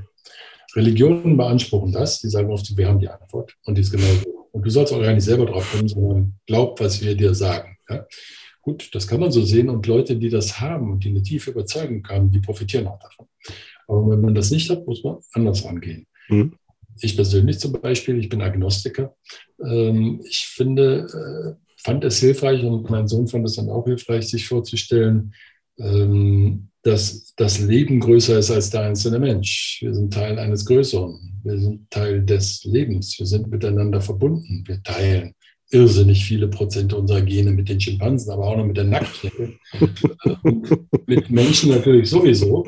Wir sind ein Teil eines größeren Ganzen, der Fluss des Lebens. Und wenn man mhm. das bildlich darstellt, für Kinder geeignet, ihr müsst ihr vorstellen, das Leben wie ein Baum, ne? ein Baum mit Blättern. Und wir sind aber nicht der Baum, wir sind die Blätter. Und die mhm. werden im Herbst abgeworfen und dann kommen neue, Platz für neue. Und ich bin ein Blatt, ich mache Platz für meine Kinder. Mhm. Schön, schön. Und du wirst Platz machen für deine Kinder. Das ist jetzt nicht auf meinem eigenen Mist gewachsen. Ich will mich nicht mit fremden Federn schmücken. Das verdanke ich einem Buch, das ich sehr vielen Patienten mit Angst vor dem Sterben gegeben habe, nämlich von Sherwin Newland, N-U-L-A-N-D, Newland, Wie wir sterben. Das ist ein ganz fantastisches Buch. Ein ja. Mediziner, in die Shownotes. Machen der, wir, ja. beschreibt, rein. Ja. der beschreibt äh, die Art, wie man stirbt. Das ist nämlich so, dass man gar nicht so viele Arten hat, auf die man stirbt. Die vielen, vielen Krankheiten, die es gibt, die bringen uns am Ende auf sieben, acht, neun, zehn Arten um und nicht mehr. Und er beschreibt das und indem man sich damit auseinandersetzt, nähert man sich diesem Thema und akzeptiert es. Das ist das, was wir brauchen. Mhm. Akzeptanz. Aber der hat auch dieses Bild da drin. Der behauptet immer, er gibt keine Erklärung dafür, warum man stirbt. Aber er hat sie implizit dann doch. Und ich fand die bei ganz vielen Patienten sehr, sehr hilfreich. Mhm. Mhm. Okay. Danke für den Tipp, wenn man, wenn man sie ernst nimmt. Und dann gibt es natürlich jetzt die spezifischen Programme. Aber es gibt leider eben auch immer wieder diese Situation, dass sie vor der ganz schwierigen Frage stehen, ist es für dieses Kind besser, in der Situation zu bleiben, in der es ist, oder muss es rausgenommen werden? Das ist was, womit die Jugendämter mhm. tagtäglich kämpfen. Und ich beneide die überhaupt nicht um diese Aufgabe. Sie werden von allen Seiten geprügelt und wie man es macht, macht man es falsch. Ähm, ja, kann ich Ihnen sagen. Ja. Definitiv. Ja, aber ich, Hm? Nee, Gott. Ja, sag ruhig, sag ruhig. Ja, sag ruhig, du wolltest. Ruhig. Ich bin ja hier immer so ein bisschen auch verantwortlich für die Struktur und ich fand jetzt äh, ganz interessant, weil wir jetzt gut auch bei den Methoden ja sind oder bei der Behand schon bei Behandlungsansätzen so ein bisschen in die Richtung gehen. Ähm, vielleicht, weil Sie ja auch bekannt sind, ähm, Herr Mara, für Ihren ne, Therapieansatz und äh, vielleicht, dass Sie uns den nochmal so ein bisschen näher bringen oder auch den Hörern. Bei Ängsten kann man grundsätzlich sagen, die kommen nicht allein, die Leute haben andere Probleme. Man muss also erstmal schauen, was ist das zentrale Problem und hängen die verschiedenen Probleme miteinander zusammen. Meistens tun sie das und dann sollte man den Dreh- und Angelpunkt finden. Und da ist der Normalfall, also Sie haben eine Angst, die bewirkt, dass Sie deswegen depressiv geworden sind und so weiter, dann fangen Sie bei der Angst an. Es aber so ist, Sie haben eine Depression und fühlen sich deswegen so schwach. Und wenn Sie jetzt feststellen, Sie haben Herzkopf und dann kriegen Sie noch Panik, dann fangen Sie bei der Depression an. Nehmen wir den Fall, dass es die Angst ist, die der Kern des Problems ist, dann hängt es jetzt noch ein bisschen davon ab, welche Art von Angst. Aber übergreifend kann man sagen, Angsttherapie sollte kurz sein, die sollte nicht lang sein. Lange Therapien haben eine große Gefahr, dass die Patienten iatrogen chronifiziert werden, wie das heißt. Also, dass sie von außen zu chronischen Fällen gemacht werden. Und das ist ganz, ganz ungut. Das sehen wir sowohl bei ähm, pharmakologischen Behandlungen, leider. Die werden in der Regel viel zu lange gemacht. Und äh, auch bei manchen Formen von psychologischen Behandlungen, die eine gute Absicht aber dann diesen negativen Effekt haben. Also Angsttherapie versuchen Sie kurz zu machen, versuchen Sie sich auf das Wesentliche zu konzentrieren. Gerade wenn Sie das viel machen und wenn Sie auch viel Erfahrung haben, ist die Gefahr groß, dass Sie sich von anderen Interessen leiten lassen, also Blumen am Wegrand pflücken sozusagen. Ne? Mhm. Äh, ich habe immer wieder über Panik geredet mit Leuten, dann kommt einer und erzählt mir jetzt einen total interessanten Traum. Also ich hatte zum Beispiel diesen einen Fall, wo der dann ein sehr, sehr freundlicher, super kontrollierter Mensch plötzlich mir erzählt, er hat einen Traum gehabt und er war ein Tiger und er war aber in einem Käfig, war eingesperrt und dann war plötzlich die Tür aufgegangen und da wollte ich natürlich wissen, was passiert jetzt und so. Wir haben uns toll unterhalten, es hat Spaß gemacht, aber es hat ihm nicht so viel geholfen. Er muss sich mit seiner Angst auseinandersetzen. Und da wissen wir inzwischen, die Konfrontation ist ein entscheidendes Element. Das muss nicht eine situative sein mit den angstauslösenden Situationen, sondern es muss sehr stark auch die Konfrontation mit den Angstreaktionen und ihren Interpretationen sein. Das ist wichtig. So, beim Grübeln sieht es jetzt wieder anders aus, also bei den generalisierten Angststörungen. Da ist es häufig so, dass die Leute mit Gewalt vermeiden wollen, sich damit auseinanderzusetzen, dass was Schlimmes passieren kann. Klassische klassischer Fall wäre, meine Güte, wenn meinem Kind was zustößt. Ich wüsste nicht, wie ich das ertragen sollte. Das ist ja ungefähr das Schrecklichste, was man sich vorstellen kann, wenn das Kind vor den Eltern stirbt und so weiter. Und wie würde man das machen? Und da darf ich ja nicht dran denken. Dann bauen sie alle möglichen Dinge auf, um das zu vermeiden. Aber das kostet unheimlich Energie und es klappt trotzdem nicht. Sondern durch dieses Vermeidungsverhalten ist es permanent salient in der Gedächtnisstruktur. Sie beschäftigen sich die ganze Zeit damit, statt dass sie es loswerden. Ne? Mhm. Also was man machen muss, ist genau das Gegenteil sich bewusst damit auseinandersetzen und es bis zum Ende durchdenken. Wie genau würde das aussehen? Haben die dann eine Vorstellung? Bei manchen Leuten ist es ganz diffus, bei anderen ganz konkret. Also zum Beispiel, es klingelt an der Tür, da steht so einer im, im Zivil und der sagt, sind Sie Frau Müller? Ja. Haben Sie eine Tochter? Ja. Heißt sie Sabine hat ein blaues Fahrrad? Ja. Äh, dürfen wir vielleicht reinkommen? Wieso? Was ist denn? Wer sind Sie denn? Wir sind von der Polizei, aber dürfen wir vielleicht reinkommen? Setzen Sie sich doch erstmal und so weiter. Das kann man jetzt im Detail durchgehen. Und dann kommt raus, ja, wir müssen Sie leider bitten, zur Identifikation zu kommen. Die hat einen, äh, Fahrradunfall und äh, ist, da ist jemand gestorben. Wir müssen wissen, ob es Ihre Tochter ist und so weiter und so weiter. Wie würden Sie es machen, wenn Sie dann wieder nach Hause kommen? Schließen das Zimmer ab, gehen da nie mehr rein. Lassen Sie das Zimmer, machen Sie daraus eine Art Museum oder räumen Sie es sofort aus. Versuchen Sie, wenn Sie jung genug sind, noch ein anderes Kind zu kriegen, ziehen Sie in eine andere Stadt. Und die Idee dabei ist nicht, dass ich den Leuten sage, wie man es richtig macht sondern dass sie sich damit auseinandersetzen. Und dann sind sie viel eher bereit zu akzeptieren, ja, sowas kann geschehen, aber zum Glück ist es tierisch unwahrscheinlich und deswegen zahlen Lebensversicherungen freiwillig die doppelte Summe, wenn sowas passiert. Die sind nicht, weil die so gut Menschen sind oder so, sondern einfach sehr unwahrscheinlich. Und dieses sehr unwahrscheinlich können Sie besser der Patientin oder dem Patienten beibringen, wenn Sie vorher nochmal klar machen, es kann aber passieren. Es kann passieren, mhm. aber es ist einfach sehr unwahrscheinlich. So, und wie lebe ich jetzt damit? Und soll ich deswegen mein Kind jeden Tag begleiten zur Schule? Die sagen, Mama, die lachen über mich, weil du mich immer noch an der Hand nimmst und dahin bringst. Ich will alleine, ich kann das, ich bin groß, ja, und so weiter. Also all diese Sachen kann man dann besser durchsprechen und, und lösen. Und das funktioniert erstaunlich gut. Trotzdem ist es leider so, dass bei den Kinderängsten viel weniger Forschung gemacht wird. Das ist einfach viel aufwendiger. Sie haben viel mehr Arbeit. Sie kriegen nachher viel weniger Belohnung für viel mehr Arbeit und Sie müssen noch tausend Leute um Erlaubnis fragen. Und nachher publizieren sie in einem Kinderjournal und das zitieren nur ganz wenig Leute, weil es eben so wenige gibt, die da arbeiten und damit machen sie keine große Karriere und so weiter. Das ist alles ein Riesenproblem. Das ändert sich in Deutschland gerade, weil wir zunehmend diese Professuren für klinische Kinder- und Jugendpsychologie haben, die da aktiv sind. Und es wird gerade besser. Mhm. Sehr gut.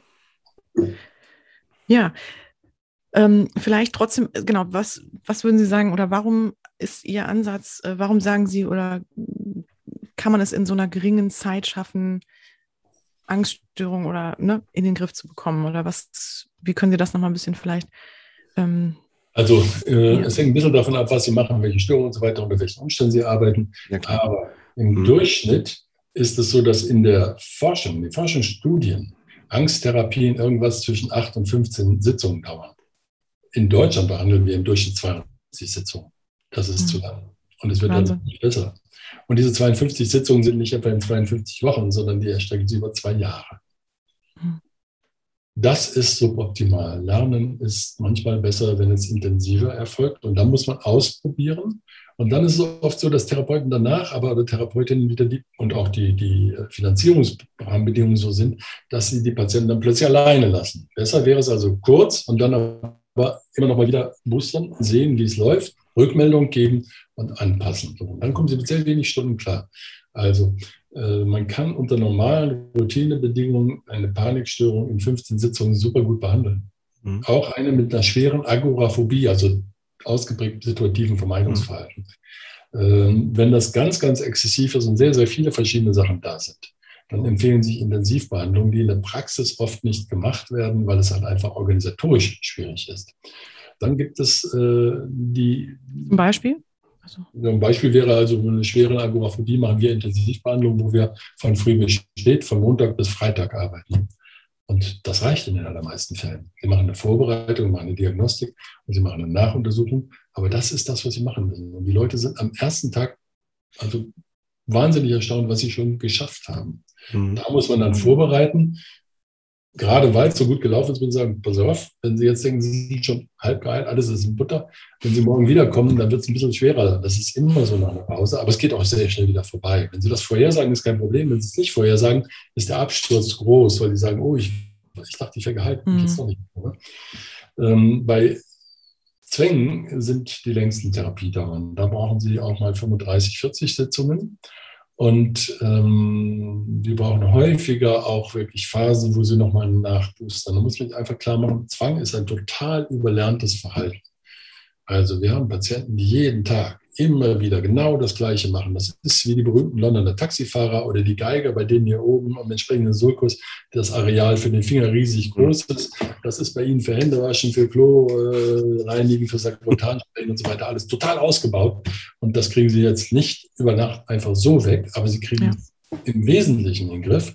Und wenn es dann mal wieder zu einem Zurückleiten kommt, dann ist es meistens kein Zufall, sondern passiert irgendwas im Leben. Und dann machen sie das, was sie je gelernt haben und kommen auch vielleicht nochmal zu uns und beginnen es gemeinsam nochmal an. So. Und das klappt erstaunlich gut. Gerade die Zwänge, als ich studiert habe, galten als quasi unbehandelbar. Und das waren klare Fälle für Psychochirurgie. Ne?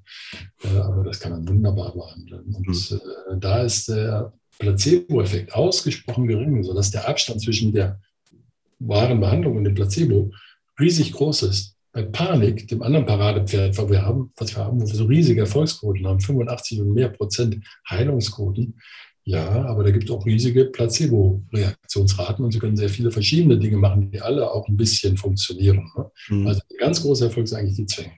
Da, wo es am meisten hapert bei den Ängsten, sind die sozialen Angststörungen. Und welche? Die sozialen Angststörungen, die Sozialphobie. Mhm. Äh, da gibt es verschiedene Typen, die man unterscheiden muss. Ähm, ganz wichtig ist die Unterscheidung, hat der betreffende Mensch in Anführungsstrichen nur Angst in der sozialen Situation oder hat er auch ein Kompetenzdefizit, weiß nicht, wie er es machen muss. Und da gibt es einen Geschlechtsunterschied. Bei denen in Anführungsstrichen nur Angst, da gibt es auch viele Frauen dabei. Bei denen, die nicht wissen, wie es geht, haben sie sehr viel mehr Männer. Das ist interessant. Sehr viel mehr junge, vor allem junge Männer, die nicht wissen, wie soll ich jemanden ansprechen, wie soll ich mich verhalten, wie soll ich überhaupt hingucken und so weiter. Äh, da ist ganz klar, wenn sie das Kompetenzdefizit nicht beheben, wenn Sie den Menschen nicht beibringen, wie es geht, ja. dann nützt es dem auch nichts, wenn er seine Angst verliert, weil dann wird er auch einen Misserfolg erleiden. Mhm, also das muss man kombinieren und nichtsdestotrotz ist es so, dass auch bei den sozialen Ängsten wir noch nicht perfekt sind. Aber auch da gibt es tolle neue Fortschritte, beispielsweise eben das Sicherheitsverhalten. Diese Geschichte zum Beispiel jetzt bloß nicht meine Arme heben, weil da können Sie sehen, dass darunter voll, ich schwitze, genau. das ist peinlich und so weiter. Genau. Und dann diese Gedankenketten von, alle beobachten mich, alle denken über mich nach. Wenn sie über mich nachdenken, denken sie negativ über mich nach. Und wenn sie negativ über mich denken, ist es auch total wichtig. Das kann man ja auf jeder Ebene hinterfragen und sagen, was soll nicht das kümmern, was die anderen denken. Mhm. Also die meisten Leute, die sie angucken, denken gar nicht über sie nach. So interessant ist fast niemand, ja. Und so weiter und so weiter. Ja. Also das, aber das ist aufwendiger und das ist schwieriger. Was wir jetzt in letzter Zeit machen, wovon ich sehr begeistert bin, ist, wir machen Großgruppentherapien. Und Großgruppe oh. heißt Großgruppe. Okay. Ja, also 100 Patienten auf einen Schlag. Boah. Und cool. das funktioniert. Das ist erstaunlich. Wir machen das eigentlich primär aus wissenschaftlichen Gründen, weil wir die Mechanismen untersuchen wollen. Mhm. Da haben Sie immer das Problem, wenn Sie, wenn Sie eine Einzeltherapie machen, dann müssen Sie jahrelang sammeln, bis Sie genügend zusammen haben. Ja. Dann haben Sie beim einen einen anderen Therapeuten als beim anderen. Und dann ist mal ein gutes Wetter, mal ein schlechtes Wetter, mal ist gerade irgendwas passiert. Alles so Störfaktoren.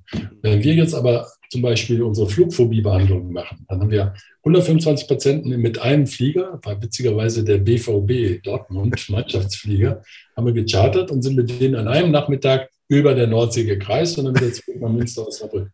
Cool. Und das sind dann 125 Patienten, die den gleichen Therapeuten gehabt haben, zur gleichen Zeit, mit dem gleichen Wetter, die gleichen Turbulenzen, der gleiche Flieger, der gleiche Geruch in diesem Flieger und, und, und, und, und. Super Idee. Dann sehen wir ja. plötzlich wahnsinnig genau die Korrelate. Dann können wir feststellen, ja. dass selbst der Genotyp einen kleinen Unterschied macht. Es gibt eine kleine Gruppe, bei denen der Serotonintransporter etwas anders ist als bei anderen Leuten. Und die haben in der Katamnese so ein Zurückgleiten. Denen hilft das nicht. Zum Glück ist das die kleinere Gruppe. Bei den anderen hilft es hingegen wahnsinnig gut. Und das ist jetzt nicht einfach nur wissenschaftlich jetzt mal spannend oder interessant, sondern da können wir was daraus ableiten, nämlich dass wir wahrscheinlich diesen Leuten andere Hilfe geben müssen oder mehr Hilfe geben müssen. Das ist jetzt der nächste Schritt. Ne? Und wir haben in diesen Corona-Zeiten auch soziale Angst online behandelt mit einer Großgruppe. Leute in Breakout-Rooms geschickt und ein, ein Wahnsinnseffekt. Es gibt so etwas wie eine positive Ansteckung. Also die Betroffenen gegenseitig unterstützen sich. Das ist das Gegenteil von, von Hate-Messages. Mhm. Sie helfen sich. Unglaublich, ja. wirklich ja. unglaublich. Und alle kamen aus diesem Flieger zum Beispiel raus und waren wie so auf so einer Wolke. Und so, Mega. Unglaublich tolle Rückmeldung. Also mhm. ich will nicht sagen, das ist eine Wundermethode, aber sie ist wirklich fantastisch. Ja, Gruppentherapie, sagen, super. Mein, mein, Team war hochbegeistert und alle fragen immer, wann machen wir das nächste Mal? Ich will auch mal damit machen und so. ja.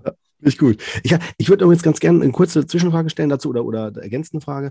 Ähm, wie würden Sie denn, ich weiß, das wurde eine Zeit lang ja extrem gehypt, so die genetischen Faktoren, ne? also mhm. wie weit Genetik da einen Einfluss drauf hat. Ich weiß, das war bei mir schon damals in den äh, Anfang so 2000 war das sogar, äh, also bei mir, für mich, das ist, also ist jetzt auch nicht so ewig lang her, aber ich weiß, dass es sehr stark diskutiert worden ist. Wie würden mhm. Sie den heutigen Stand denn äh, dazu äh, äh, sehen, also was die Genetik da betrifft? Genetikern gibt es große Enttäuschung, weil der Effekt des Verhaltens so stark immer denkt. Ne?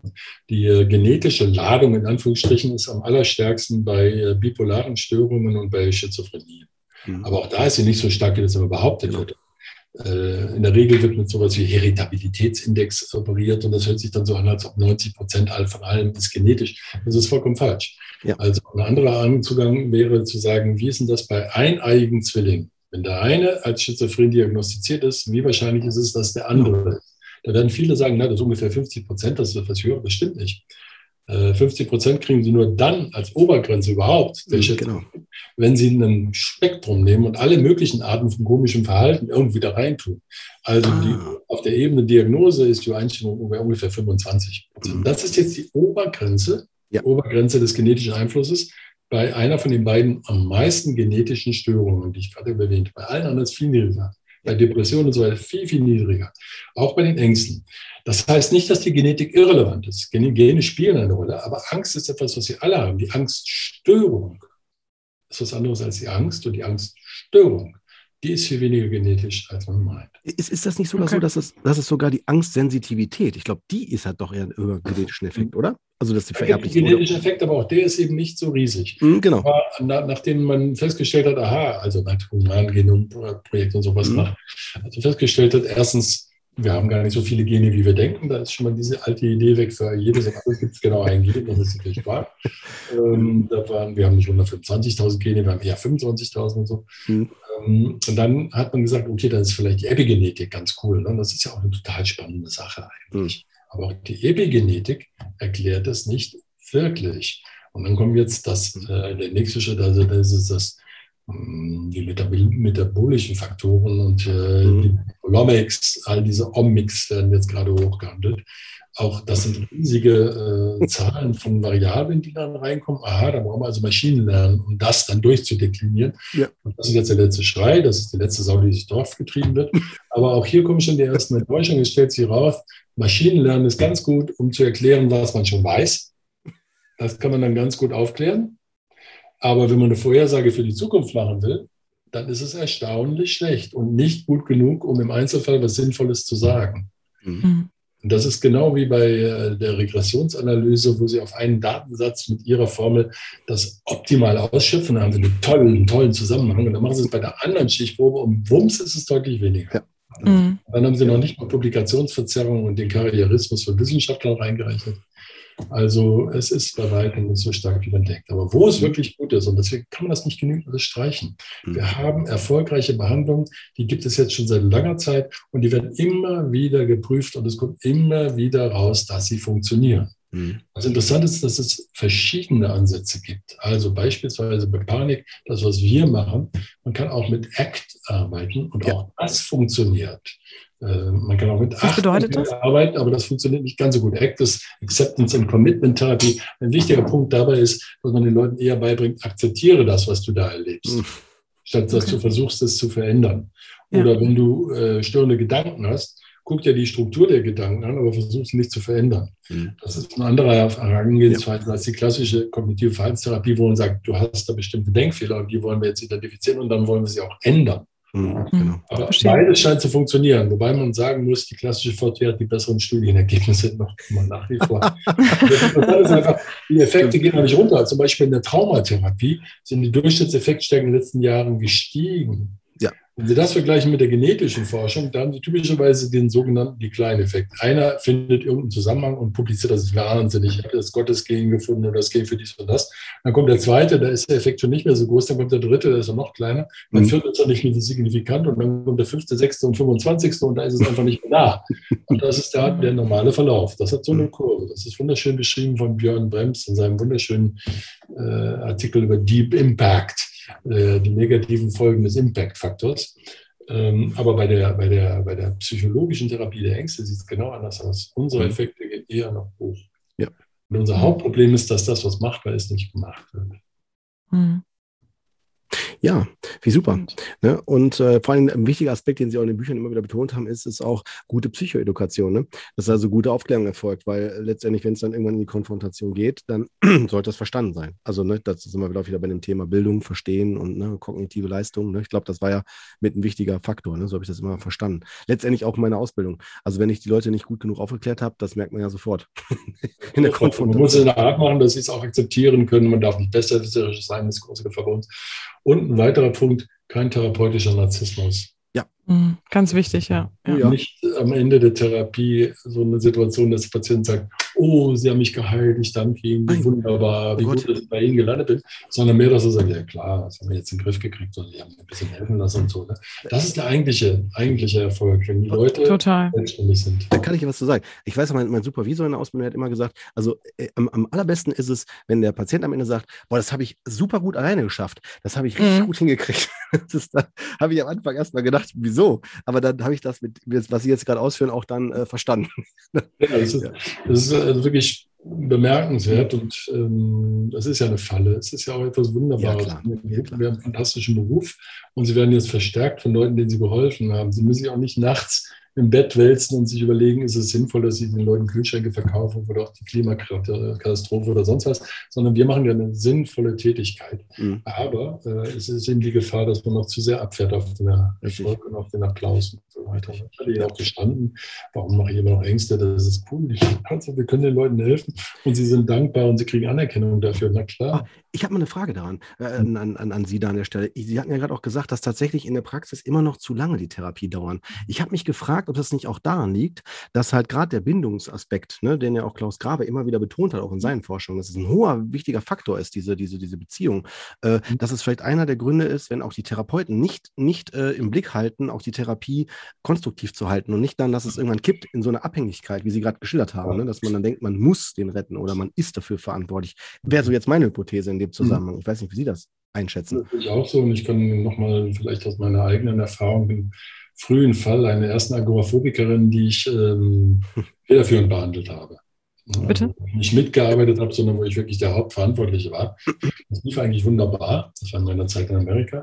Das lief ganz toll. Und dann war ich so richtig im Überspann und ganz begeistert, dass es so toll läuft und so weiter. Und ich mochte die Frau und die mochte mich auch. Es war eine, so eine mittelältere alte Hausfrau. Ich war damals noch ein junger Spund. Und wir mochten uns. Und dann plötzlich merkte ich, äh, als es so gegen Ende ging, dass sie, dass sie irgendwie nicht aufhören wollte und dass sie immer noch mit neuen Problemen kam und dann alle möglichen Sachen entwickelte. Und irgendwann kam sie und sagte, oh, ich habe auch eine Mailphobie, ich mache also Briefumschläge nicht so gerne auf und so weiter. Und ich dachte, ah, da gehen wir jetzt auch noch ran und so. Und dann wurde es immer schwieriger und meanderte und alles, was wir vorher so erreicht hatten, wurde irgendwie so zerfasert. Und dann wurde mir schließlich klar, was ich versäumt hatte. Man muss vorher klar machen, was ist das Problem an welchem wollen wir arbeiten? Man kann, genau. man kann das ändern während des Verlaufs mancher Kontraste, das ist eigentlich noch ein anderes Problem. Aber was ist das Problem, an welchem wollen wir arbeiten? Woran merke ich, wenn wir Erfolg haben oder wenn wir keinen Erfolg haben? Und wenn ich Erfolg habe, heißt das, dann ist es auch vorbei. Mhm. So. Ja. Ja. Und wenn es vorbei ist, dann sagen wir so, jetzt hören wir auf und wir treffen uns aber noch in vier Wochen und gucken, mhm. wie es gelaufen ist. Das heißt, man nabelt nicht so brutal ab, oder so, sondern so. Und dann geht es gut. Und das hatte ich dann nicht gemacht. Und das führt dazu, dass dann so uh, weitermacht. Und das sehe ich immer wieder jetzt bei jungen Leuten, dass die, dass die diesen Fehler machen. Es ist aber auch so, dass wir natürlich so Verstärkungsmechanismen haben. Man muss nicht einen neuen Antrag schreiben. Und es gibt so dieses Phänomen, was wir von der Physiotherapie kennen. Ich habe aber doch zehn äh, Sitzungen verschrieben bekommen und jetzt ist das Problem nach sechs weg. Aber die vier anderen will ich auch noch haben oder so. Ne? Solche Effekte gibt es überall. Ja, klar. Ja, klar, logisch. Man macht sich nicht klar, dass man den Patienten unter, oder die Patientin unterminiert, indem man sagt, naja, es gibt ja vielleicht noch andere Sachen, die man macht. Also wie ist denn das, ihre Beziehung zu ihren Eltern oder ihre Schwiegermutter oder so. Mhm. Das klar kann man mit allem arbeiten, aber besser ist es, wenn die Leute das alleine schaffen. Und die meisten können mhm. sowas. Ja, stimmt. Ja, ich hätte nur noch eine Frage letztendlich, aber wenn du, ich hatte nur eine einzige Frage jetzt. Ich hätte noch zwei Fragen. Okay, gut. Willst du starten? Oder? Ja, ich, also meine Frage ist, weil die haben wir als Hörerfrage bekommen, ist, äh, was kann man Patienten konkret als Tipps und Übungen geben, also wenn sie überhaupt sowas dazu sagen würden, in Bezug auch tatsächlich von Hausärzten aus gesehen, ne? oder auch von Fachleuten, also wenn sie da sowas überhaupt sagen möchten. Ne? Aber das sind mhm. so wahrscheinlich so aus, diesen, aus der Hilflosigkeit wahrscheinlich von vielen Ärzten, weil das ist ja eine der häufigsten psychischen Störungen. Ne? Hausärzte sind die erste Anlaufstelle und sind total ja. wichtige Anlaufstelle. Und das ist auch richtig und das sollte auch so bleiben. Hausärzte haben eine wunderbare, wichtige Funktion. Das Problem ist, dass Ärzte viel zu sehr von der Industrie informiert werden. Mhm. Entweder offen, also da kommt der Pharmareferent, oder eben verdeckt. Die Lehrbücher werden von Leuten geschrieben, die auf der Payroll sind. Das ist etwa bei der Arbeitsgruppe, die beim DSM die Angststörung gemacht hat, sind 100 Prozent haben Conflict of Interest angegeben. Ne? Also das ist flächendeckend. Und das führt dazu, dass wir ein Wahnsinns Marketing haben, das ist ja ein Riesenmarkt, und dass viel zu schnell der Rezeptblock gezückt wird und dass da falsche Mythen rumgeistern, wie zum Beispiel, wenn Sie nicht schlafen können, müssen Sie eine Pille nehmen, damit Sie schlafen können. Oder ja. wenn Sie keinen Therapieplatz haben, gebe ich Ihnen was zu überbrücken, bis Sie so weit sind. Aber dann sind die Leute oft schon sehr ähm, auf der Droge, sage ich jetzt mal. Ja. Yes. Ähm, also der wichtige Punkt wäre, gehen Sie zum Arzt oder Ärztin Ihres Vertrauens, sprechen Sie mit der und dann lassen Sie sich überweisen oder ähm, arbeiten, gehen Sie jemanden, mit dem der zusammenarbeitet und machen bei Ängsten wirklich eine psychologische Therapie. Sie können auch immer versuchen, es selbst in den Griff zu bekommen. Und wenn das klappt, ist wunderbar. Wenn Sie merken, dass es nicht klappt, dann sollten Sie nicht lange rumeiern, sondern sich dann Hilfe suchen. Der Hausarzt kann wieder was machen. Wenn das nicht schnell genug wirkt, dann gehen Sie zum Spezialisten. Und das sind im Fall der Ängste tatsächlich psychologische Psychotherapeuten. Und bei Ängsten ist es auch so, dass in der Regel eine sogenannte Verhaltenstherapie nach den Richtlinien da und so weiter, ja. dass das sinnvoll ist, erstmal auszuprobieren. Ja. Es wird nicht immer richtig gemacht, aber es ist eigentlich sehr, sehr sinnvoll. Ja. Ähm, das wäre also der Tipp, den ich hätte. Vermeiden ist, das Medikament zu nehmen. Hm? Die Frage, die sich da für mich noch anschließt, also quasi dritte Frage, die ich noch hätte, dann, ähm, Sie sagten gerade, erstmal vielleicht auch sich selber versuchen zu helfen. Was haben Sie da vielleicht für Tipps? Ja, wenn Sie bei sich feststellen, Sie haben eine übertriebene Angst und Sie leiden darunter und Sie stellen auch fest, dass Sie zur Vermeidung neigen, dann ist das wie eine schiefe Bahn. Geht meistens mit Vermeidungsverhalten los. Also, Sie haben das Gefühl, dass Sie manchmal doch einen Bogen machen um bestimmte Dinge oder so etwas. Ne? Und mehr, als man vielleicht müsste. Sie wissen das eigentlich, aber kriegen sie mir so richtig hin. Ne? Nehmen wir mal Flugangst vielleicht. Herr Margraf, können wir. Ja, beispielsweise. Ähm, oder irgendwas, was würden Sie sagen? Ich nicht mehr so gerne einkaufen. Das ist so eng, das ist so stickig. Sie kriegen da nicht so richtig Luft. Und Sie haben auch manchmal so die komische Vorstellung, was wäre, wenn da jetzt irgendwie der Strom ausfällt, die Tür nicht mehr auf, wir sind da drin gefangen oder sowas. Ne? Also, mh, hm, nee, dann, ach, ich gehe auch lieber sowieso auf den Markt und so. Also ich merke, und mein Mann kann das doch auch mal machen oder so. Ne? Dann, äh, gute, gute Beispiele, ja. Dann müsst ihr aufpassen, dass, ähm, dass sie dann versuchen, wirklich sich der Situation zu stellen, zu gucken, was genau ist die Befürchtung, die sie haben und wie sieht die aus und schreiben sie das auf. Weil wir sind sehr gut da drin, uns selber in die Tasche zu nehmen. Also ich erwarte, dass mir die Decke auf den Kopf fällt oder ich erwarte, dass die Tür zugeht oder ich erwarte, dass ich wahnsinnig Schweißausbrüche kriege, ja, ist das schon das Schlimmste. Nein, ich erwarte eigentlich, dass ich danach umkippe und dann das Bewusstsein verliere und dann Krankenwagen kommt oder sowas. Ne? Also schreiben Sie es auf und dann gehen Sie hin und probieren es aus und gucken, was geschieht und ist es geschehen oder ist es nicht und warum ist das Ihrer Meinung so, dass es geschehen ist oder nicht geschehen ist. Und natürlich ist die, die Implikation, dass man denkt, das wird nicht geschehen geschehen und jetzt kann überlegen, warum ist es so. Und mhm. machen sich das sehr klar. Und wie wahrscheinlich ist es, letzte Frage, dass wenn Sie es nochmal machen, dass es dann passieren würde. Und dann gucken Sie mal, ob denn die Angst runtergeht. Und ein weiterer Tipp wäre, wenn Sie in eine Angstsituation gehen, die Angst geht von alleine runter. Das braucht meistens noch nicht mal so super lang. Genau. Und achten Sie darauf. Wenn Sie aber die ganze Zeit sozusagen der Stoppuhr neben sich stehen, dann ist sie schon, ist sie schon, ist sie schon, dann können Sie immer wieder neue Angstreize setzen und dann dauert es halt länger. So lange werden Sie nicht warten wollen. Ja? Also besser einfach kommen lassen. Und da ist jetzt der Akzeptanzteil, der auch bei ACT da eine Rolle spielt. Also kommen lassen und dann werden Sie sehen, das geht runter. So, das schaffen viele Leute tatsächlich. Schwieriger ist es, wenn schon kognitive Verzerrungen dazu gekommen sind. Also so etwas wie Herzklopfen heißt grundsätzlich, dass irgendwas nicht stimmt. Und mhm. das ist in der Regel sehr gefährlich. Statt dass sie denken, Herzklopfen hat jeder Mensch und wenn er Treppen steigt sowieso und wenn es zu ist, erst recht und wenn er vorher noch Kaffee getrunken hat, auf jeden Fall auch, aber man hat es auch, wenn man verliebt ist oder wenn man sich geärgert hat.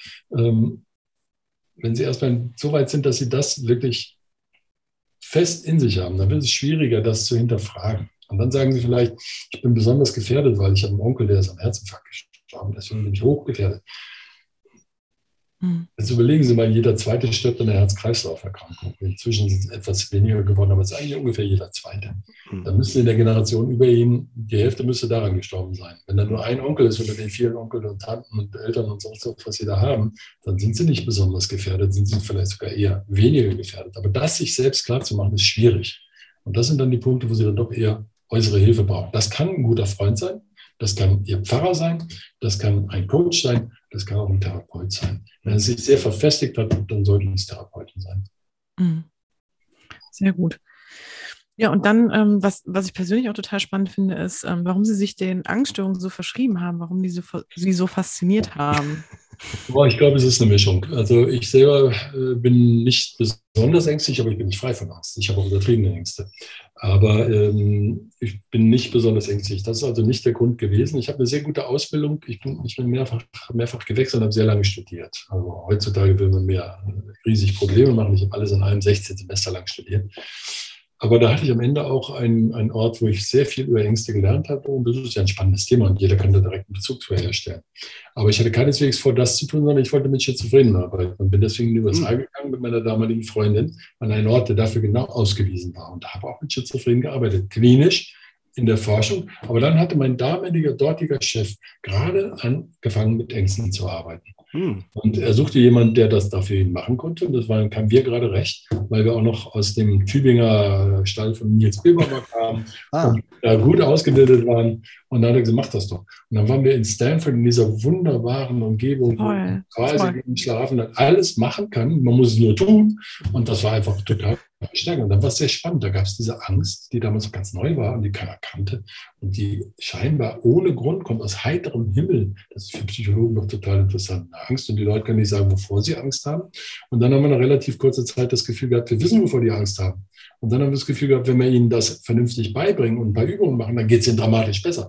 Boah, war das ein Erfolg. Dann gehen wir auf die Psychiaterkongresse und die sagen, das ist alles ganz falsch. Die müssen in diese Medikament und jenes Medikament und so weiter. Und dann ich als 26-Jähriger da große gesagt, nein, das ist falsch und so. Das war einfach sehr verstärkt. Dann kam die Phase äh, nach der Promotion, nach der Habilitation, wo ich dachte, jetzt reicht es mir, jetzt ja, will man das gleich, ganz mehr hören. Aber es war tatsächlich so, man kann den Leuten einfach helfen. Und es genau. die Phase, als mein Vater starb zum Beispiel, da war ich äh, ich glaube 36, mhm. wenn man nachts wach liegt und dann überlebt, lohnt sich das, was ich mache. Und dann, was mich da tröstet, ist nicht, dass ich ein tolles Paper geschrieben habe, dass ich mit 36 oder 35 oder was schon Professor geworden war oder so, sondern dass ich gedacht habe, wir haben dieses Panikmanual gemacht und danach sind Hunderttausende von Leuten behandelt worden. Und in mhm. vielen Fällen hilft es. Ich habe jede Menge positive Rückmeldungen gekriegt. Ich kriege auch manchmal schlechte Rückmeldungen, aber ich habe sehr viel positive gekriegt. Mhm und dann gedacht, ja, und das ist sinnvoll. Ich muss nicht erst fragen, was ich mache und warum ich mache. Das ist sinnvoll. Aber natürlich wollte ich dann auch andere Dinge tun und hm. da könnte ich jetzt lange drüber reden, das mache ich nicht. Aber das ist spannend. Und es gibt eben auch andere spannende Themen, das ist völlig klar. Schön. Ja. Ja, nee, ich finde es auch total spannend und klar, wenn sie Zeit erlauben hm. würde, finde ich es auch toll, das jetzt alles noch zu hören, aber ähm, ich glaube, das würde, das würde wahrscheinlich jetzt hier an der Stelle zu viel werden. Springen. Springen. Total. Mhm.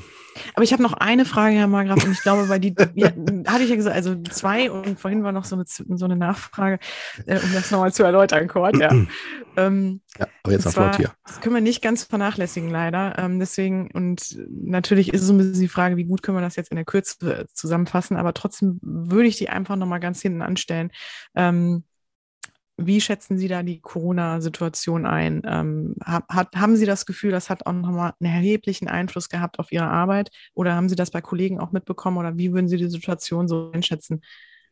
Ich versuche es kurz zu machen. Ich, wir hören jetzt sehr viel, wie es den Leuten schlecht geht. Und mir selber geht es auch gehörig auf den Geist. Ne? Ich sitze die ganze Zeit im Mund. Klar. Ähm, aber es ist da sehr viel Alarmismus dabei. Es ist klar, dass das für jeden eine Belastung ist, aber es ist sehr viel Alarmismus dabei. Und wenn Sie gucken, wie gut die Daten sind, wenn Sie sowas lesen wie äh, die Schlagalarm, die Schlagalarm und das ist und dieses, gucken Sie genau, wie die Daten sind, dann sind die oft gar nicht so genau. Wir haben eine Ambulanz mit ungefähr 3000 Patienten im Jahr. Und wir haben sorgfältig geschaut, wir haben nicht mehr Anmeldungen. Wir haben immer ganz viele wir haben lange Warteliste, wir haben nicht mehr tatsächlich.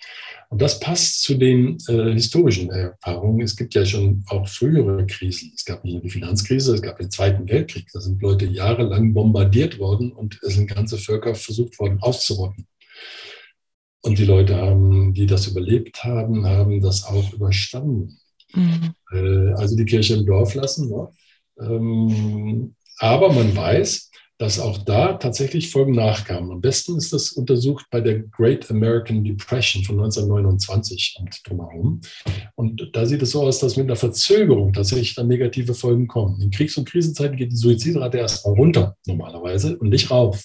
Aber mit einer Verzögerung, das sind manchmal zwei, drei Jahre so ungefähr, da kommt das dicke Ende nach. Und das wird vermittelt über die soziale Seite.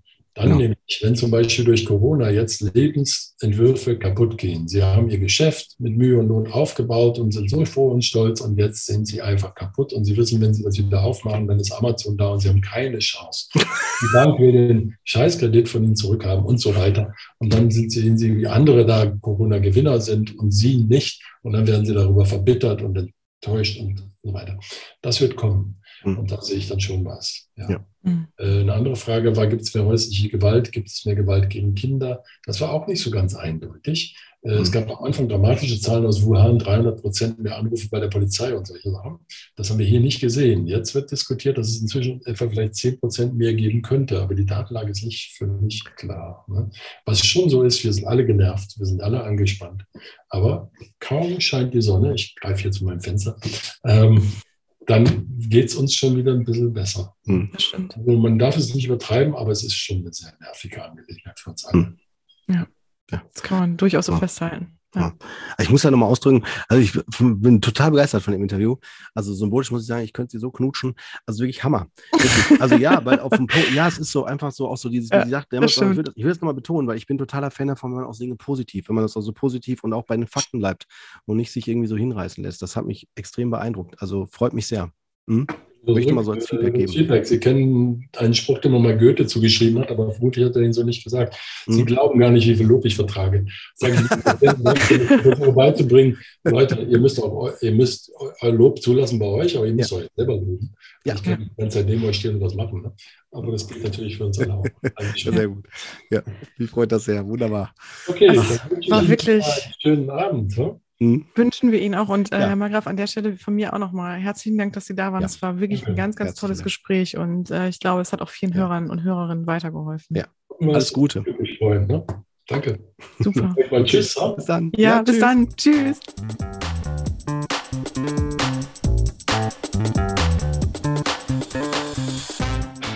Das war Psychotrift Coach, der Podcast, der Sinn macht. Wir möchten euch damit unterhalten, inspirieren, informieren und bewegen. Solltet ihr etwas auf dem Herzen haben, ein Thema oder Fachgebiet beisteuern oder einfach euer konstruktives Feedback zum Podcast loswerden wollen, immer her damit. Ihr findet uns bei Facebook, Instagram, YouTube, Twitter und Co. oder unter psychotriffcoach.de. Dort bekommt ihr auch immer alle aktuellen bzw. weiterführenden Informationen zu unseren Folgen und Gästen. Wir danken euch von ganzem Herzen für euer Ohr und freuen uns, wenn ihr unseren Podcast bei iTunes mit ein paar lieben Sternen bewertet, über die sozialen Netzwerke teilt oder einfach mit Freunden und Bekannten darüber sprecht. In diesem Sinne, bis zum nächsten Mal, ihr Lieben. Wir freuen uns drauf. Yeah.